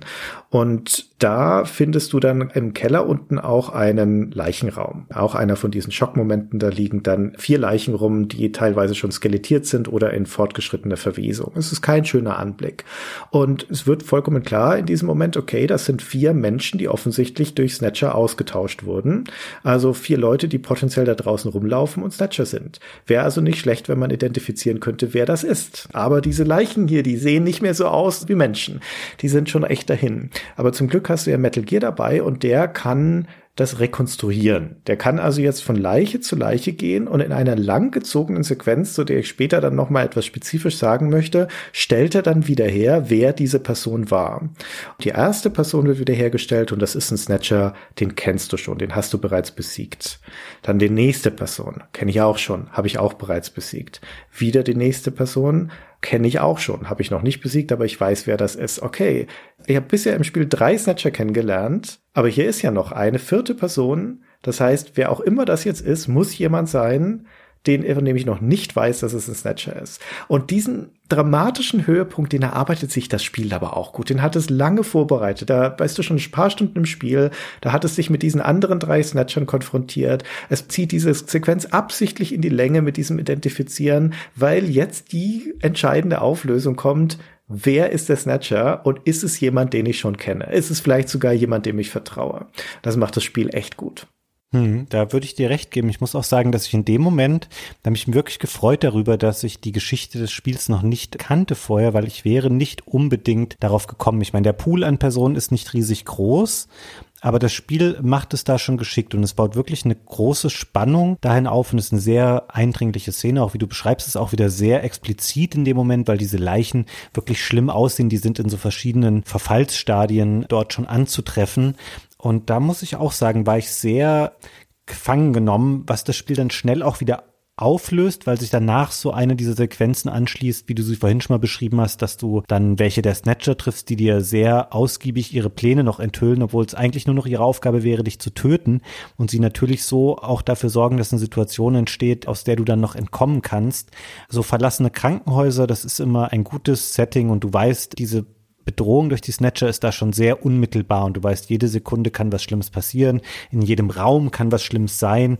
Das ist tatsächlich auch so in einem Krankenhaus, dass du vorher schon attackiert werden kannst oder ich glaube, es passiert sogar zwangsläufig. Das ist eine sehr, sehr spannende Szene tatsächlich, die sich aber auch mehr wieder aus der reinen Erzählung als aus dem ergibt, was man tatsächlich dort macht. Genau. Also, wie gesagt, ich drehe mich da im Kreis mit dem, was ich sage, aber Interaktivität ist nicht die Stärke dieses Spiels und man sollte es spielen, aber nicht wegen der eigentlichen Spielmechanik, sondern trotz der Spielmechanik, um die Geschichte, diesen Weltenbau erleben zu können, der sehr gelungen ist und auch sehr dicht ist, auch wenn er offensichtlich Lücken hat. Aber wir reden hier von einem Spiel von 1988 in seiner Ursprungsversion. Und im Kontext seiner Zeit ist das schon recht bemerkenswert, was das Spiel hier an Inhalt reinpackt. Ich nenne noch mal eine andere Sequenz, die glaube ich auch dazu beigetragen hat, dass das Spiel noch mal einen Ticken höher in der Achtung steht bei vielen Spielern. Und das ist dieser erste Anruf, den du mit deiner Frau Jamie machen kannst. Das ist so eine Ruhepause am Anfang des zweiten Akts. Da hast du gerade diese dramatische Sequenz in der Fabrik hinter dir. Das Spiel öffnet sich ein bisschen. Jetzt geht es in diesen Spurensuche-Part. Und nachdem du ja mit Metal ein wandelndes Videotelefon dabei hast, kannst du da auch Leute anrufen, wenn du ihre Nummer hast. Und du hast von deiner Frau die Nummer von Jamie. Und wir wissen ja bisher eigentlich nur über sie, dass sie sich irgendwie entfremdet haben und dass sie also kein Paar mehr sind, weil Jamie das nicht möchte, aber irgendwie sich trotzdem noch nahestehen. Und dann rufst du sie an und in diesem Videoanruf, der nicht so wahnsinnig lang ist, da erwischte sie dabei, wie sie gerade im Bett liegt zu Hause. Und dann nähern sich die beiden so ein bisschen an. Du merkst, die sorgen sich schon noch umeinander. Die sind verwundbar in diesem Moment, die sind vorsichtig, die wissen nicht so richtig, wie sie jetzt mit dieser Situation umgehen können, aber sie haben noch eine Grundvertrautheit, die können sich auch mal so ein bisschen verspielt einen Ball zuwerfen, aber im Endeffekt ist Skepsis hier und Ängstlichkeit das vorherrschende Gefühl. Und das rückt mich in diesem Moment so nah an diese beiden Charaktere ran, obwohl das nur per Telefon ist, das ist ja noch nicht mal persönlich. Dann sagt Gillian, wollen wir nicht uns mal auf ein Date treffen, ne? nochmal vielleicht neu anfangen. Und dann sagt Jamie, ja, das ist ein schöner Gedanke, Gillian, aber ich bin noch nicht so weit, das geht jetzt gerade nicht. Und das, was da gelegt wird, dieser Same von dieser wieder aufkeimenden Beziehung, das ja auch so ein Versprechen ist, dass ich möglicherweise im Laufe des Spieles diese Annäherung wieder hinkriege, das ist toll. Das ist wirklich eine sehr, sehr schöne Sequenz. Gerade weil sie gar nichts mit der eigentlichen Geschichte zu tun hat, also mit dieser Bedrohung der Snatcher, sondern weil sie hier einfach zwei Charaktere nimmt, mir die näher rückt, damit auch eine Verbindlichkeit schafft, weil ich eine emotionale Bindung aufbaue, vor allen Dingen zu der Jamie, die ihre Verwundbarkeit hier sehr deutlich zeigt. Und da ist auf einmal ein bisschen Investment da. Hm. Ich würde das alles unterschreiben. Es wirkt tatsächlich wie eine Szene, die eigentlich abseits der Haupthandlung stattfindet und nur die Charaktere einem näher bringen soll und deren Beziehung zueinander, obwohl es natürlich tatsächlich ein Zwang ist, dass man dieses Telefonat macht. Also man muss Jamie einmal im ersten Akt anrufen, damit die Handlung irgendwann weitergeht. Also das Spiel möchte das auch bewusst, dass diese Beziehung zwischen den beiden so vertieft wird. Und ich finde das auch schön, weil sie die Charaktere auch ein bisschen glaubwürdiger macht und es tatsächlich so, man merkt, dass zwischen den beiden Vergangenheit besteht, dass die Situation aber schwierig ist und es wirkt alles sehr nachvollziehbar und auch wie authentisch menschliches Verhalten. Ich finde aber, es steht in so einem starken Kontrast dazu, wie Gillian sich sonst verhält, gerade gegenüber Frauen. Und ich glaube, bevor wir diesen Part aufmachen, Christian, weil das wird eine ganze Zeit lang dauern, sich über dieses, über sein Frauenbild und sein Verhalten zum Thema Frauen zu unterhalten, lass uns einmal noch mal ganz kurz einen Rückgriff machen, weil du wolltest, glaube ich, noch mal deutlicher auf diese Situation eingehen, wo man diese Leichen findet, die Metal dann analysieren kann. Da wolltest du, glaube ich, noch was zu sagen. Ja, das spare ich mir aber auf für das größere Urteil über das Spiel, ja, weil ich da dann noch was Grundlegendes dazu sagen möchte, was das Spiel sehr gut macht und was ihm aber auch im Weg steht. Und da komme ich dann nochmal drauf zurück. Na gut, dann führe ich jetzt mal aus, was ich eben gesagt habe zum Gespräch zwischen Jamie und Gillian, wie teilweise sensibel sie da auch miteinander umgehen und wie feinfühlig. Das beißt sich halt so sehr damit, wie er gegenüber Mika auftritt, wie er gegenüber der Nachtclub-Tänzerin Isabella auftritt und wie er sogar auftritt gegenüber der Tochter von Gibson, der Katrina, da kann er halt wirklich so doll mit der Tür ins Haus fallen und sagen, hey, ich finde dich toll, wollen wir nicht mal ausgehen und so. Es gibt keine Möglichkeit, da irgendeine Art von romantischer Beziehung herzustellen. Er erfährt immer nur Ablehnung und das teilweise auch recht deutlich und du kannst trotzdem immer weiter nachbohren. Du kannst darauf insistieren. Der Aktionspunkt Persuade, also überzeugen, kommt dann dazu, dass man versucht, einfach diese jeweilige Frau rumzukriegen, mit der man da interagiert. Und ich habe das als stellenweise so unangenehm empfunden, gerade wenn man sich im Zuge dessen mal vor Augen führt, in welchen Situationen man hier teilweise agiert, weil das Spiel auch ganz deutlich macht, was an einem Tag zum Beispiel stattfindet. Also die ganze Handlung ist, abgesehen von einigen bewussten Sprüngen, ist der Großteil dessen, was du machst, auf einen sehr kleinen Zeitraum komprimiert. Und du kannst wirklich an dem Tag, wo du deinen Kollegen Gibson gefunden hast, gehst du ja zu ihm nach Hause, triffst dort seine Tochter und es ist völlig egal, dass gerade ihr Vater gefunden wurde mit entferntem Kopf in einer Fabrikhalle. Gillian kann sie einfach anmachen und kann versuchen, sie dazu überzeugen, dass sie sich auf ein Date treffen. Und das ist so völlig absurd und so jenseits jeglicher Nachvollziehbarkeit. Es ist einfach so kompletter Quatsch kann das gar nicht anders sagen, als dass ich es als Quatsch empfunden habe. Das hat noch eine zusätzliche Komponente, die ich als sehr bizarr empfunden habe. Das bekommt man aber auch nur mit, wenn man sich ein bisschen näher außenrum auch mit dem Spiel beschäftigt. Diese Katrina, die Tochter von Gibson, ist im Spiel hier 18 Jahre alt. Das ist auch schon bedenklich genug, weil Gillian soll über 30 sein. Und das hat man aber schon angepasst für den Westen. In Japan war sie 14 Jahre alt. Ey, die Japaner. Ich weiß gar nicht, Christian, was ich dazu dann noch sagen soll. Also jetzt mal Kojima hin oder her. Wenn ihr heute ein Spiel machen würdet, in dem du als erwachsener Mann ein 14-jähriges Mädchen so offen anbaggern könntest, wie es da in dem Spiel passiert, das würde, glaube ich, zu Recht einen ganz schönen Shitstorm provozieren. Zumal es ja auch diese berühmt-berüchtigte Szene mit Katrina gibt, wo sie, nachdem man sie vergeblich zu Hause zu finden sucht, wie wir das vorhin schon beschrieben haben, dann in dem Apartment von Gillian auftaucht. Das weiß Gillian aber nicht in dem Moment, wo er nach Hause kommt. Er hört nur ein Geräusch aus dem Badezimmer, schleicht sich dann mit Metal davor und stellt fest, aha, irgendjemand steht unter der Dusche. Wir haben es ja schon mehrmals gesagt, Gillian ist einfach zu dumm, um eins und eins zusammenzuzählen bei solchen Situationen. Es ist vollkommen klar, wer da unter der Dusche stehen muss, nur er begreift es nicht, also gibt es nur eine Möglichkeit, er muss die Tür aufmachen. Das wird auch so richtig schön dramatisch angebahnt. Metal Gear sagt noch, sei vorsichtig, willst du das wirklich machen? Da musst du es noch bestätigen. Und dann macht er die Tür auf. Und dann passiert folgendes. All right, now opening the blinds. Whoa! You pervert! Get out of here!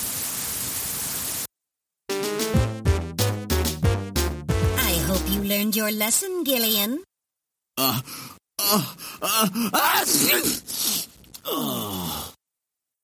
Ja, und dann ist es natürlich Katrina, die da drunter steht und ihm ins Gesicht spritzt. Und dann steht er da betröppelt da und muss sich noch von Metal maßriegeln lassen, der ihn vorher noch dazu angestiftet hat. Also das ist alles ziemlicher Schwachsinn und kindischer Humor, aber in der ursprünglichen Fassung, also in der rein japanischen Fassung, sah man da auch noch Katrina nackt unter der Dusche stehen. Also tatsächlich die 14-Jährige nackt. Das ist wohlweislich in der Sega CD-Fassung nicht mehr der Fall. Da ist sie ja, 18 erstens, wie du schon gesagt hast, und zweitens auch zu großen Teilen verdeckt von Gillian, der dann davor steht. Genau, man hat ihn in so einer Rückansicht dann da vorgestellt, damit er mehr von ihrem Körper verdeckt, den man ansonsten relativ gut zumindest von hinten gesehen hat oder so leicht profilig und in der japanischen Version auch noch eine Unterhose von ihr im Bad drapiert, die man nehmen kann und an der man riechen kann. Hm. Auch das im Westen entfernt und ich sag mal, ich bin jetzt eigentlich kein Fan davon, wenn Spiele in irgendeiner Form groß geschnitten oder zensiert oder was auch immer werden. Aber hier würde ich sagen, war es auf jeden Fall die richtige Entscheidung oder eine Entscheidung, die dem Spiel nicht unbedingt geschadet hat. Also ich habe mich da wirklich teilweise echt fast ein bisschen fremd geschämt in so einem Spiel, wo ich eigentlich sage, dass es so ein cooles Setting hat, eine coole Stimmung, wo ich auch sage, das ist zu Recht ein Klassiker der Spielegeschichte, weil es ganz viel Besonderes und Individuelles hat, aber so ein paar Momente da, weiß ich nicht, musste ich echt die Hände über dem Kopf zusammenschlagen, was gerade dieses Thema angeht. Und das ist in allen Situationen so, wo er mit Frauen in Kontakt kommt. Und es kontrastiert eben auch ganz stark mit, der sonst so bedrohlichen Atmosphäre, mit der Düsterheit. Ich meine, es ist ein Spiel, in dem Leute auf brutalste Weise zu Tode kommen und dann gibt es immer so einen Quatsch dazwischen. Aber vielleicht sorgt eben das auch dafür, dass man das Spiel als so was Besonderes wahrnimmt, dass es sich eben so viele verschiedene Stimmungen auch erlaubt im Verlauf des Spiels. Also ich habe jetzt kein super tiefes Wissen über die japanische Kultur und japanische Spiele, aber diese Gegenüberstellung und parallele Existenz von hochdramatischen Situationen und gleichzeitig einem sehr leichtherzigen, fast schon kindischen Humor ist etwas, was man ja nicht nur in Snatcher findet. Mir fallen zum Beispiel Final Fantasy Spiele ein, Final Fantasy 7, 8, wo das durchaus auch vorkommt, dass da Szenen von großer epischer Dramatik in der einen Sekunde passieren und in der anderen sind es irgendwelche Neckereien zwischen den Hauptcharakteren, die auch teilweise ins Kindische abdriften können. Hier ist es natürlich durch die explizite Darstellung nochmal potenziert, weil Snatcher gilt als ein erwachsenes Spiel, ich habe immer ein bisschen Bauchschmerzen bei diesem Label, weil ein erwachsenes Spiel für mich eines ist, das anspruchsvolle Thematiken in erster Linie verhandelt. Das tut Snatcher nicht, sind wir mal ehrlich. Aber es zeigt halt Dinge sehr deutlich. Also wie du schon sagtest, es hat sehr explizit blutige Bilder. Das hat explodierte Köpfe, es hat abgetrennte Köpfe, es hat den Hund, den wir vorhin erwähnt haben, der durchs Fenster geschmissen wird der ist ja nicht einfach nur tot, dem wurde ja der Bauch aufgeschlitzt und seine Gedärme quellen heraus. Und diese halb zerfallenen Leichen in diesem Leichenschauhaus sind auch echt kein schöner Anblick, zumal sie das Spiel ja auch in der Aufnahme präsentiert. Und daneben ist es dann auch freizügig. Es gibt viel nackte Haut, in der Sega CD-Fassung immer alles in Unterwäsche, im japanischen Original durchaus auch nochmal mit blanken Busen. Und das qualifiziert das Spiel also schon rein visuell als etwas, was man jetzt nicht unbedingt Kindern vorsetzen sollte. Aber aber darüber hinaus ist es jetzt nicht anspruchsvoll in seinen Thematiken. Mm, ja, würde ich dir prinzipiell recht geben, aber es hat ja schon auch noch so einen geschichtlichen Überbau. So ein Metathema steckt da auch noch drin, was gerade im dritten Akt dann sehr breit ausgewalzt wird. Und sind dann für dich so andere Science-Fiction-Klassiker wie Blade Runner oder so, würdest du sagen, das ist dann auch nicht anspruchsvoll für dich? Weil die Thematik, die es behandelt, ist ja relativ bekannt, so eine Androidenbedrohung und dieser Austausch von Menschen durch andere Wesen und die Angst, die damit einhergeht, dass eben einem sowas geschieht. Ich finde schon, dass hier grundsätzlich Themen drinne sind, die so typische Science-Fiction-Klassiker sind. Ich würde nicht sagen, also gerade wenn man jetzt wieder das Alter des Spiels auch betrachtet und vieles, was sonst damals aktuell war, würde nicht sagen, dass ich das per se als anspruchslose Thematik wahrnehmen würde. So wie das Spiel sie präsentiert schon. Also ich sag mit dazu vorneweg, dass man das immer im Kontext seiner Zeit sehen muss und dass die Leistung, die Snatcher erbringt für ein Spiel aus dem Jahr 1988 durchaus eine viel größere ist, als das jetzt aus heutiger Perspektive noch zu würdigen ist. Und überhaupt solche Themen zu nehmen und sie in dieser Dichte und auch in dieser Detailversessenheit in ein Spiel umzuwandeln, eine kohärente Spielwelt daraus zu stricken, in der häufige Momente der Spannung auftauchen, in der eine greifbare Bedrohung existiert, durch die Charaktere wandeln, die nicht reine Abziehbilder sind. Das ist alles echt eine gute Leistung für ein Spiel, das immer noch in der Frühzeit von insbesondere Heimcomputerspielen stattfindet. Nicht in der Ursuppe, na, wir reden über die 80er Jahre, eine Zeit, wo massenhaft sehr gute Textadventures zum Beispiel schon existieren, die viel komplexere Themen teilweise verhandeln, als das jetzt ein Snatcher macht. Aber nichtsdestotrotz, gerade noch in Zusammenhang mit der Wucht der visuellen Inszenierung für die damalige Zeit, ist das ein ganz eindrucksvolles Werk. Das will ich ihm nicht absprechen. Das, was es verhandelt als Kernthema, ist aber auch gerade im Vergleich zu einem Blade Runner viel dünner. Und vor allen Dingen macht es das auch schlechter.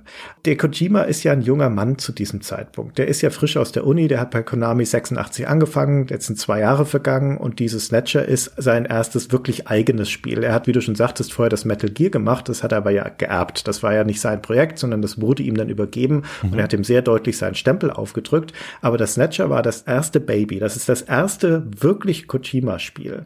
Und deswegen auch ist es kein Wunder, dass das ein ganz anderes Spiel ist als Metal Gear, das ja ein Top-Down-Action-Spiel ist. Und hier haben wir auf einmal ein Adventure.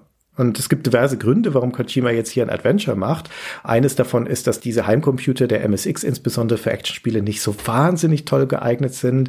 Die MSX-Architektur hat keine richtig schnellen RAM-Zugriff. Das heißt, Spiele, in denen viele Sprites unterwegs sind, viele Bullets und sowas, das kann das nicht so gut. Deswegen ist das Metal Gear ja auch ein Stealth-Spiel letztendlich geworden. Das ist ja einfach die Not, die das auch diktiert hat. Aber das ist einer der Gründe, warum Kojima da sagt, na ja, vielleicht jetzt kein Actionspiel mehr. Dann hat er auch einmal beschrieben, dass es sein Versuch Versuch war, kreative Kontrolle von den Programmierern zurückzubekommen, weil er ist ja kein Programmierer, er hat keine Ahnung von Programmieren und Grafik, er ist ein Designer. Das heißt, wann immer er damals als noch relativ junger Mitarbeiter, frischer Mitarbeiter bei Konami irgendwelche Dinge wollte, sehr spezifische Designentscheidungen, hier rücke mal das nach links, lass genau dann den Sound spielen, dann war immer ein Programmierer da, der es umsetzen musste und der es anders gemacht hat, weil er es so besser fand. Und das hat den wahnsinnig frustriert. Deswegen wollte er gerne ein Spiel machen, wo er viel mehr kreative Kontrolle hat und wo er auch eine Scripting-Engine benutzen konnte. Aber vor allen Dingen ist da natürlich die cinematische Ambition. Kojima gilt ja als der Quentin Tarantino der Computerspieleindustrie, jemand, der sehr belesen ist in Bezug auf Filme und Filmgeschichte und der deswegen seine Werke daraus stark ableitet und auch mit Anspielungen vollpackt. Und das zeigt sich in Snatcher vollkommen exemplarisch. Ja, das ist quasi die Blaupause für die Art und Weise, wie auch spätere Kojima-Werke funktionieren werden. Und er will dieses Erlebnis, er möchte hier seine große Erzählung hinbringen. Seine Filmliebe, das merkt man so deutlich in diesem Spiel. Und ich würde da sagen, an sich ist das cool, wie viele Motive er hier aufgreift oder wie viele Filme er referenziert, aber es ist teilweise auch so wahnsinnig überdeutlich im Spiel einfach. Also zum Beispiel die Snatcher, das sind halt einfach die Androiden aus den Terminator-Filmen und diese Ähnlichkeit geht so weit, dass sie auch tatsächlich dafür den Westen die Augenfarbe dann angepasst haben. Die haben grüne Augen bekommen statt rote, damit sie nicht eben eins zu eins wie Terminator aussehen. Und dann auch eine Sequenz, die am Ende des zweiten Aktes ist, kurz nach dieser Stelle, die wir schon beschrieben haben, wo er im Krankenhaus dann konfrontiert wird mit einem der Obersnatcher. Da entkommt er in so einer Art Tunnelsequenz, die sich halt sehr an Alien orientiert. Und das Alien, also oder vielmehr diese Xenomorph-Kreatur, taucht auch an anderer Stelle im Spiel auf. Sie sitzt nämlich in der Bar, wo ganz viele so Popkulturfiguren zusammenkommen, sitzt einfach dieses Xenomorph im Publikum und guckt sich diese Tanzshow an. Auch da musste ich teilweise echt schmunzeln, wie offen sich da einfach bedient wird und wie man auch merkt, er wollte hier mit Versatzstücken, die er cool findet und mit Vorbildern und Motiven arbeiten und sich was eigenes daraus bauen. Und es stimmt schon, du hast vorhin schon mal gesagt, es ist nicht so tiefgründig wie Blade Runner. Er bleibt da halt auch sehr an der Oberfläche. Also jetzt diese ganze Thematik mit dem Menschenaustausch und den Snatchern, da ist wenig Tiefe drin insofern, als dass es gar kein ambivalentes Verhältnis zum Beispiel zu den Snatchern oder deren Motiven gibt. Das sind halt einfach böse Kreaturen, die gerne die Welt übernehmen möchten. Da ist nichts von, ja, entwickeln die jetzt eigentlich ein eigenes Bewusstsein? Sind die vielleicht auch in irgendeiner Form wie Menschen zu behandeln? All diese Fragen spart das Spiel einfach komplett aus. Aber es wirkt wie so ein schöner Spielplatz, wo sich jemand ausgetobt hat, der einfach eine sehr ehrliche teilweise vielleicht auch ein bisschen naive Liebe, also zumindest zur damaligen Zeit noch naive Liebe zu Filmen hat und darauf aufbauend sein eigenes Science-Fiction-Werk erzählen wollte und dafür auch absolut bereit war zu sagen, ja, Spielmechanik, solche Sachen schraube ich alles zurück. Hauptsache, ich kann von vorne bis hinten meine Geschichte so erzählen, wie ich sie gern erzählen möchte. Ich würde sogar sagen, das ist ein ziemlich typisches Frischlingswerk. Das ist ein Spiel von jemandem, der jetzt seine große Chance gekommen sieht. Der hat mit Metal Gear einen super Hit abgeliefert, sehr erfolgreiches Spiel, hat ein bisschen carte blanche bekommen von Konami, durfte ja dann auch sein eigenes kleines Team zusammenstellen und da vor sich hinwerkeln an diesem Snatcher.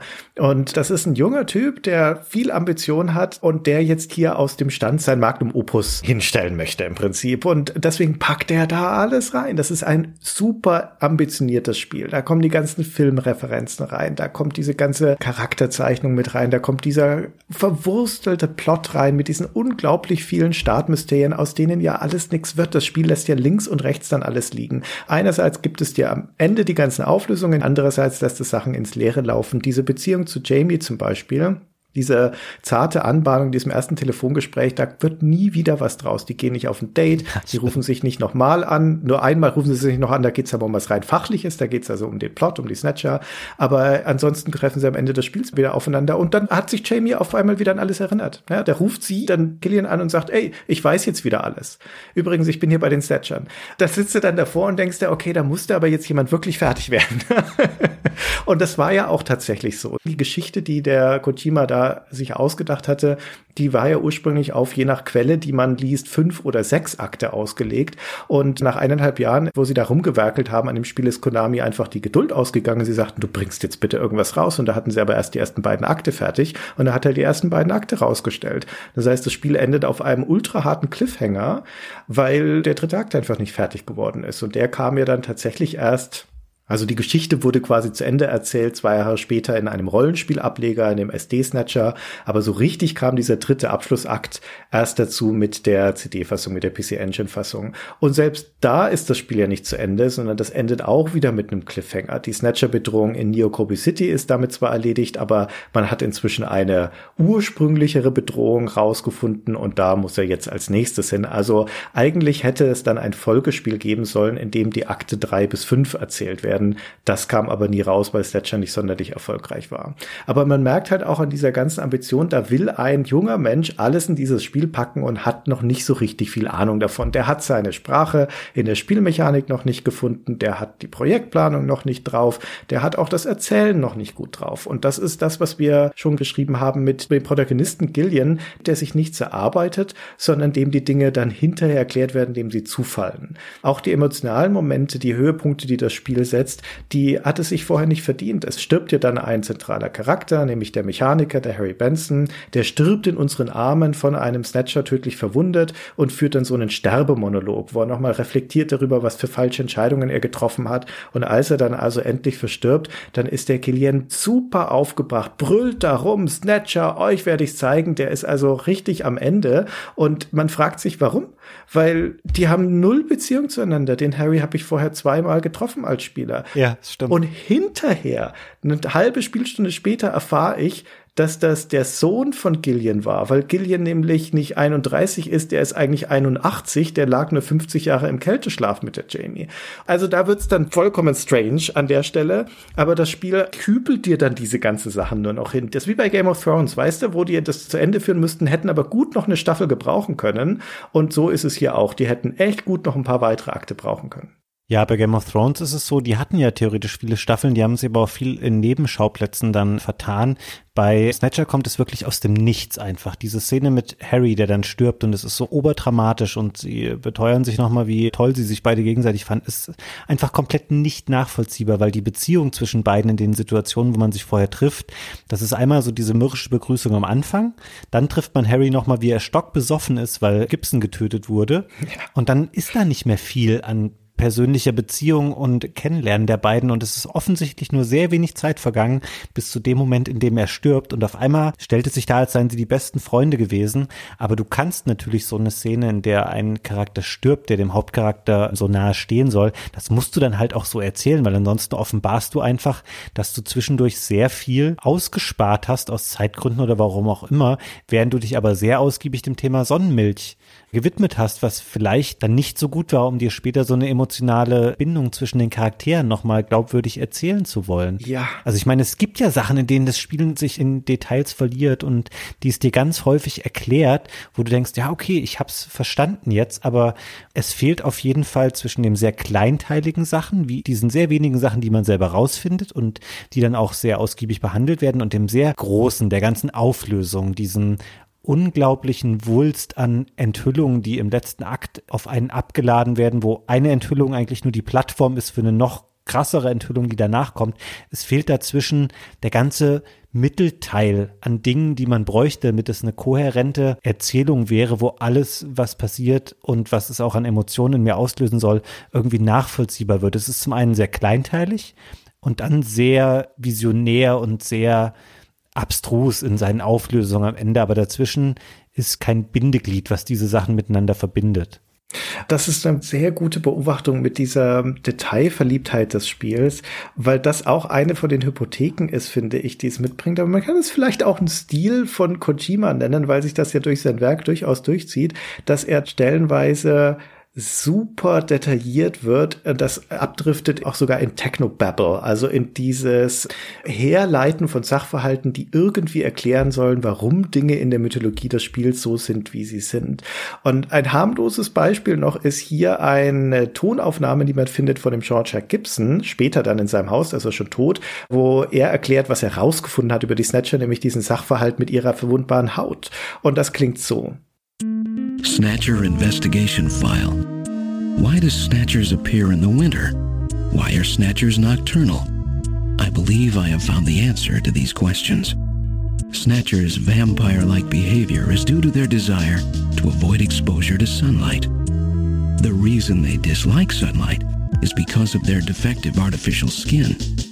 Long term exposure to ultraviolet rays causes overproduction of melanocytes in the epidermis of their artificial skin, leading to a form of skin cancer with the characteristics of melanoma. In other words, what we call simple sunburn is fatal to them.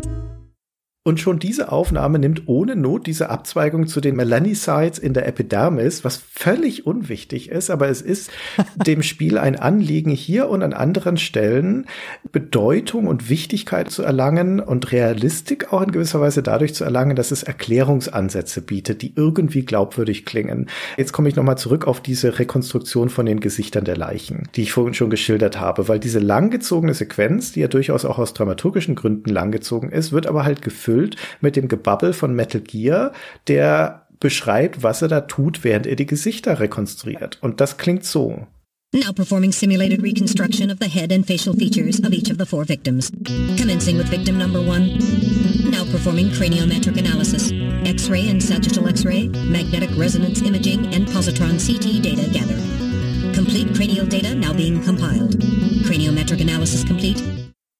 Weißt du, das macht halt keinen Sinn. Das ist auch vollkommen unnütz für den Genuss oder das Verständnis. Aber es täuscht dir einen Detailgrad vor und eine Durchdachtheit vor, die im Endeffekt nicht da ist, wenn man sich das Ganze genauer anschaut. Ich finde auch deswegen, dass das eine Hypothek ist für das Spiel, weil einerseits ist das natürlich Inhalt in den Zeit geflossen ist, wo auf anderer Stelle die Aufmerksamkeit fehlt, so wie du das gerade schon beschrieben hast, für plotrelevantere Sachen oder Gott bewahre vielleicht auch mal Spielmechanik. Aber auf der anderen Seite ist es auch eine Hypothek für die Erzählung, weil es natürlich auch dazu verleitet als Spieler, dass man da mal genauer hinschaut, ja, weil das Spiel teilt ja die ganze Zeit mit der Lupe drauf auf diese ganzen Sachverhalte. Und unter näherer Betrachtung halten aber halt viele von diesen Dingen nicht stand. Und mit das zentralste für mich die gravierendste Seltsamkeit an dem Spiel ist, dass dir das Spiel ganz am Anfang im Handbuch und bei der Einleitung sagt, dass diese Junker bestimmte Privilegien haben. Du hast Ausrüstung dabei, neben deiner Waffe hast du einen Trenchcoat, du hast ein Spray, das deine Haut wiederherstellt, du hast Blutreserven, du hast einen Kaugummi, der für 24 Stunden deine ganzen Fähigkeiten boostet. Nichts davon setzt das Spiel jemals ein. Null. Aber vor allen Dingen hast du auch das Recht, jeden beliebigen Menschen zu scannen, um rauszufinden, ob er ein Snatcher ist oder nicht. Metal Gear kann das. Du darfst das aber nur mit einer Erlaubnis. Also du musst dir da eine Art Durchsuchungsbefehl zustellen lassen von einem Staatsanwalt, damit du einen Menschen scannen darfst. Aber es geht offensichtlich. Und nun macht das Spiel ein Wahnsinnsgewese darum, dass das Motiv der Snatcher ist, Angst und Unsicherheit der Menschheit auszunutzen. Das ist die größte Schwäche der Menschheit, ist so das zentrale Thema. Die Menschheit ist uneins. Sie wird bei der leisesten Bedrohung, wird sie in ihrem Vertrauen erschüttert und dann zerbricht der Zusammenhalt der Menschen. Angst ist der größte Schwachpunkt der Menschen und die Snatcher wollen das ausnutzen, indem sie eine Bedrohung, eine unsichtbare Bedrohung darstellen, die dann eben Unsicherheit streut. Und jetzt in den Zeiten, wo wir das aufnehmen, ist gerade die Corona-Bedrohung auch so ein unsichtbarer Feind. Da kann man das echt ganz gut nachvollziehen, dass die Leute dann auf einmal vorsichtig werden.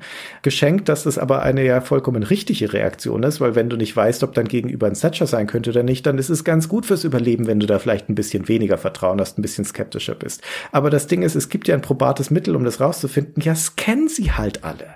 Ja, und dann macht der Oberböse Bösewicht, der am Schluss auch so ein Deus Ex Machina ist, den hast du noch nie bis zu diesem Zeitpunkt in der Erzählung kennengelernt. Und auf einmal ist er da und dann erklärt er dir alles und dann sagt er so, wir werden jetzt gewinnen, weil wir unsere letzte Schwäche ausmerzen, nämlich diese Haut, die Krebs bekommt.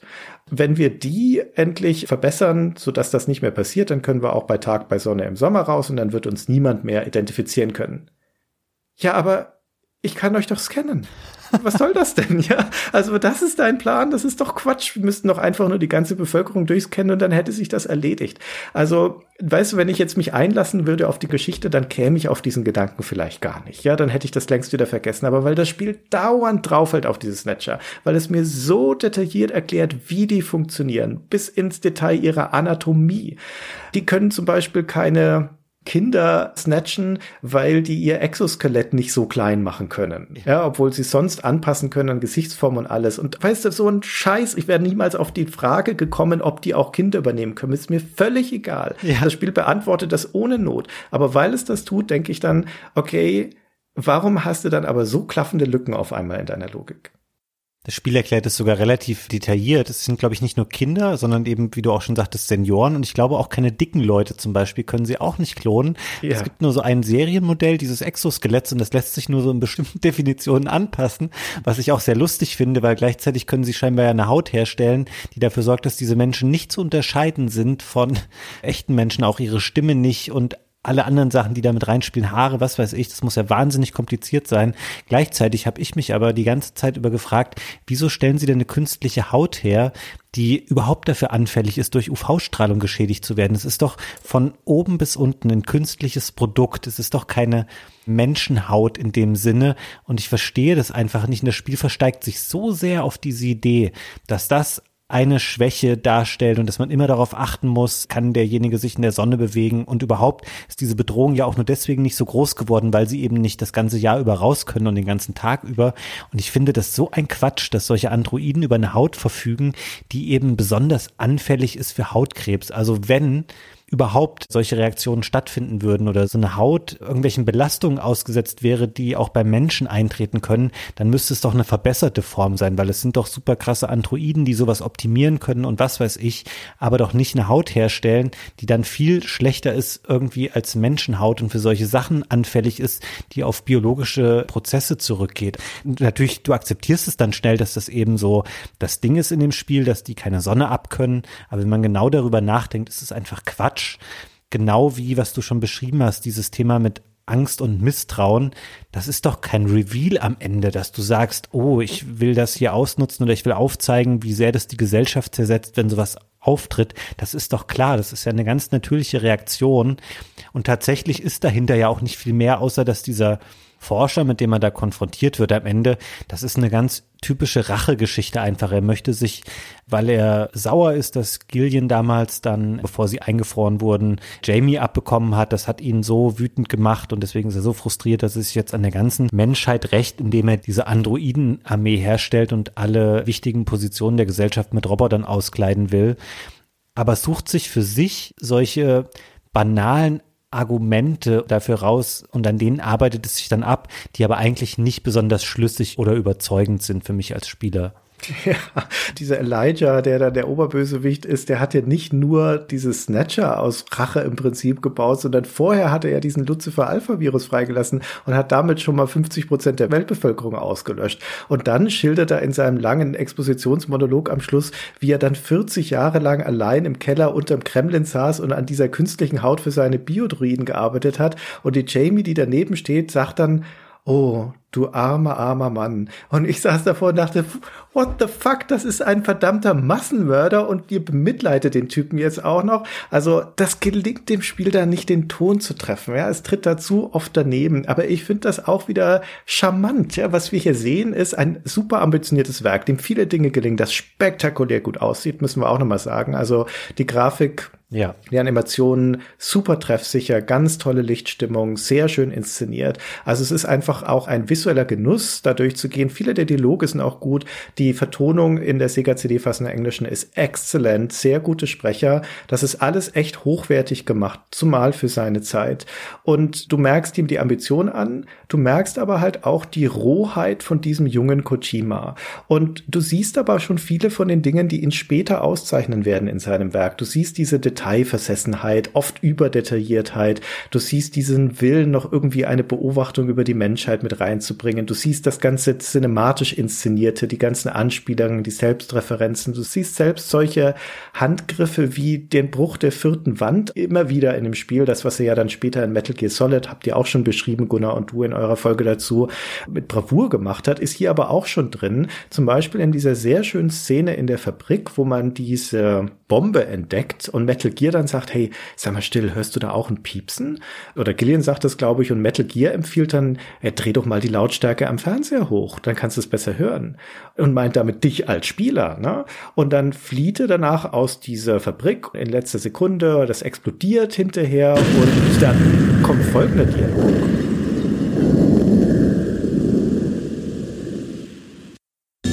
Jeez, my ears are really ringing. That's because you left the volume turned up. Das noch so als kleiner Seitenhieb, ja, hättest du mal wieder das runtergedreht, du Idiot, die Lautstärke. Ach, das ist nett gespielt, das ist wirklich schön, das ist eine gute Verbindung zwischen Spielinhalt und der Spielsituation des Spielers und dann auch noch ein Gag draus gemacht. Hut ab, das ist echt gut. Hm. Du hast gerade, das haben wir, glaube ich, noch nicht genug gewürdigt bisher, den Look des Spiels angesprochen, dass das so schön ist. Da muss man vielleicht auch nochmal beschreiben. Das Spiel sieht nicht aus wie keine Ahnung, nehmen wir als Vergleich mal das Blade Runner Adventure, was es am PC damals gab. So diesen Stil nutzt Snatcher gar nicht, sondern es ist halt eher so ein typisch japanischer Anime-Stil, so Pixel-Anime, der sehr gut gealtert ist. Und ich finde, dass in der Rückschau das Spiel dadurch enorm profitiert, dass es schon existiert hat, bevor eben dieses CD-Medium als Spielmedium da war. Weil wer weiß, wie das Spiel geworden wäre, wenn da jemand auf die Idee gekommen wäre zu sagen, oh, wir können jetzt 3D-Grafik oder wir können jetzt hier echte Schauspieler benutzen und können die durch Videos in 240 mal 180 laufen lassen, was dann drei Jahre später schon kein Mensch mehr anschauen mag, sondern das Spiel als solches war ja fertig mit seiner sehr schönen Pixelgrafik, die es hat, auch im Wesentlichen mit vielen seiner Kompositionen, die es schon hatte und der sehr guten Musikstücke. Und es hat dann eben gesagt, okay, jetzt haben wir eine CD, da können wir die Sachen noch vertonen, wir können es ein bisschen erweitern, vielleicht ist auch hier und da ein bisschen mehr Animation drin, alles Sachen, die theoretisch mehr Speicher verbrauchen, aber das Spiel als solches war im Grunde genommen ja vorher schon fertig. Und das ist, glaube ich, echt ein Segen für das Spiel, wenn man mal sich heute anschaut, wie die meisten der Adventures damals waren, die eben auf das CD als Medium gesetzt haben und eine andere Art versucht haben, von interaktivem Film zu erschaffen. Weil ich glaube, der Ausdruck ist ja noch gar nicht gefallen. Aber im Grunde genommen, jetzt mal abseits von Adventure und Visual Novel, im Selbstverständnis von Kojima war das für ihn bestimmt das, was er als interaktiven Film betrachtet hat. Gut möglich. Auch wenn die Protagonisten ja über weite Teile des Spieles nicht sichtbar sind. Du siehst es ja aus der Perspektive von Gillian im Endeffekt. Findest du? Naja, in den Zwischensequenzen tauchen sie auf, die zahlreich sind, aber in den meisten Handlungssequenzen, also wenn du tatsächlich als Spieler etwas tust, zum Beispiel dich durch diese Fabrik bewegst, dann tust du das ja de facto aus der Ego-Perspektive. Hm, das stimmt, aber ich hatte auch, als ich dann das Spiel durchgespielt hatte, nochmal darüber nachgedacht.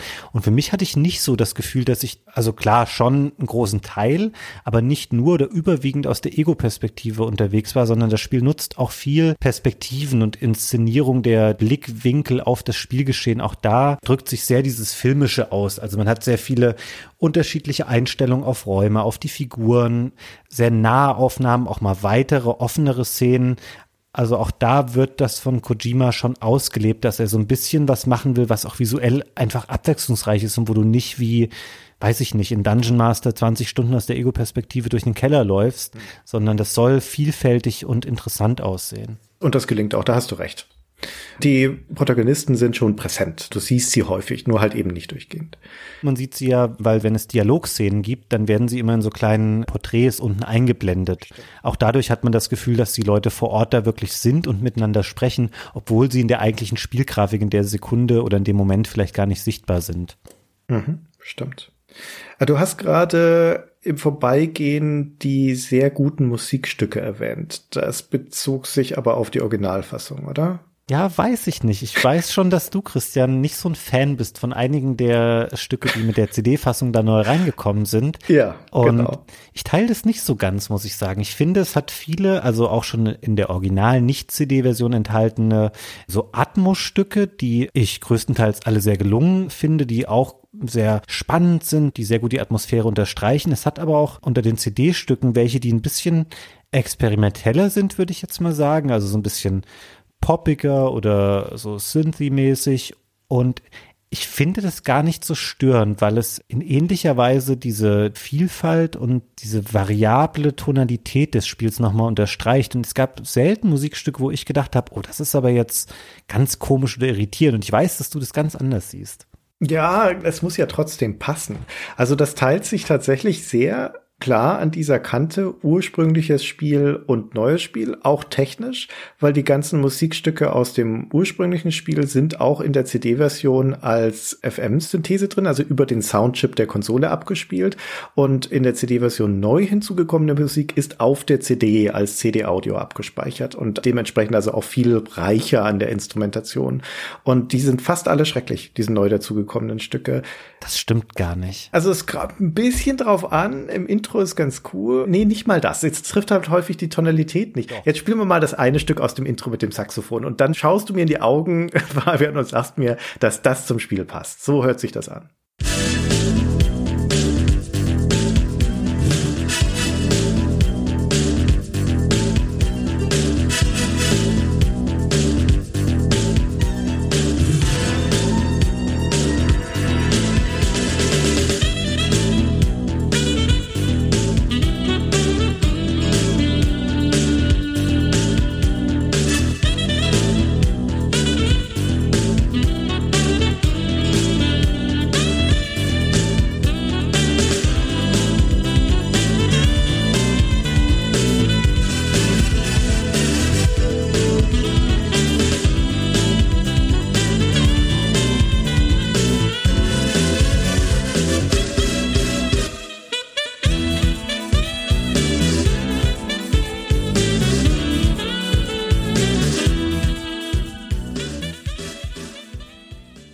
Pass auf, Christian, ich sag dir jetzt, warum das für mich in das Spiel passt, weil also zum einen Vielleicht mag ich einfach Saxophonmusik. Ich finde es tatsächlich da nicht störend, aber jetzt auch auf das Spiel bezogen. Du musst da auch sehen, das klingt selbst für die Zeit, in der das Spiel rauskam, so ein bisschen 90er und teilweise 80er Jahre mäßig. Aber ich finde, auch dafür gibt es wieder eine Begründung, weil viel dieser typischen Ästhetik, die diese Cyberpunk-Spiele in dem Setting haben, so Mitte des 21. Jahrhunderts, die kokettieren ja immer auch damit, dass sie viele Elemente haben, die nicht nur vor der Zeit liegen, in der sie erschienen sind, sondern vielleicht noch ein bisschen davor. Und in den 90ern, als das Spiel zumindest fürs Mega-CD erschien, es waren die 80er schon vorbei. Und so Sachen wie Neonbeleuchtung ist ein ganz elementarer Bestandteil dieser typischen Cyberpunk und dieser Metropolen, die da auch oft gezeigt werden, auch in Snatcher. Und das ist halt ein Element, was eigentlich eher aus den 80ern stammt oder auch die Trenchcoats, die die tragen und viele andere Elemente, die da aufgegriffen werden. Und ich finde, auch die Musik kann sich dann da mal so ein bisschen einen Rückgriff erlauben auf eine Musikära, die eigentlich schon zurückzuliegen scheint und somit versuchen, Vergangenheit und Zukunft, die ja eigentlich das Thema sein sollte, miteinander zu verschmelzen. Und das klingt jetzt so, als hätte ich das schon vorher mir ausgedacht, habe ich aber jetzt gerade mir im Zug, während ich am Sprechen war, zusammengereimt und ich finde, es klingt sehr überzeugend. Also ich war so nah dran, tatsächlich zu sagen, nickend, mm also da hat er einen Punkt, okay, vielleicht muss ich meine Position nochmal überdenken, aber dann fällt mir immer mein zweites Beispiel ein und das wird dich jetzt besiegen, Fabian. Das ist nämlich eben jene Sterbeszene, die ich vorhin schon mal beschrieben habe, wo ah. der sterbende Harry Benson in den Armen liegt und dann in dem dramatischen Moment, wo er sein Leben aushaucht, setzt dann eine Musik ein, die vermute ich irgendwie melodramatisch sein soll. Aber ich verstehe nicht, was da schiefgelaufen ist. Diese Szene hören wir uns jetzt mal an. Gillian, Gillian, you've got to believe in yourself. You're, you're, you're the last junker. Harry! Harry!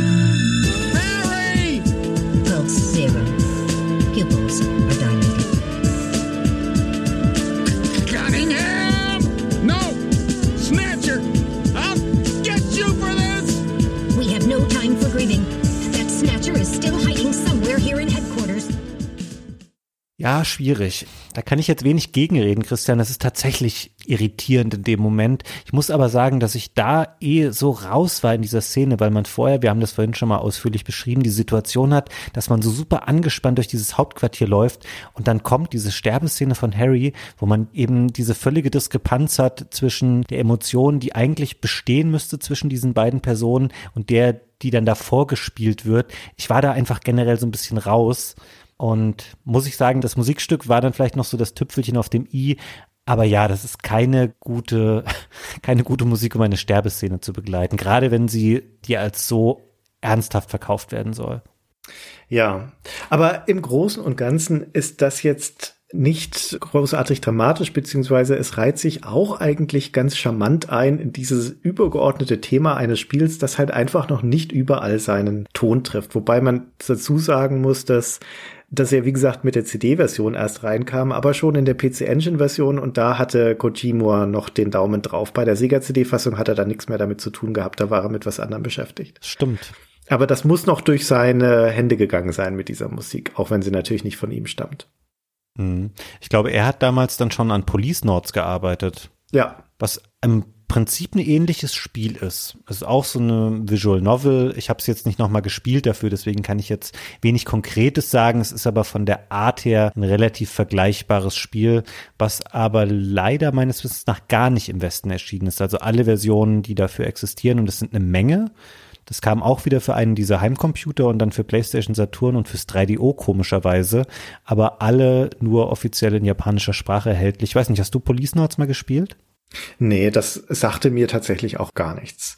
Ich kannte von diesem ganzen Frühwerk von Kojima auch nicht sonderlich viel, bis ich eben dieses Snatcher gespielt habe und das, wie ich anfangs schon sagte, hauptsächlich deswegen, weil es eben so als Kultklassiker gilt. Und Kultklassiker sind ja in der Regel Spiele, die nicht sonderlich erfolgreich in ihrer Zeit waren, sonst wären sie ja kein Kult, sonst wären sie Mainstream und das gilt für Snatcher eben auch in jeder seiner Varianten, aber Konami, würde ich sagen, waren da durchaus hartnäckig, diesem Spiel immer wieder eine Chance zu geben, es immer wieder neu aufzulegen in diesen Varianten und es sogar mit einigen Aufwand in den Westen zu tragen.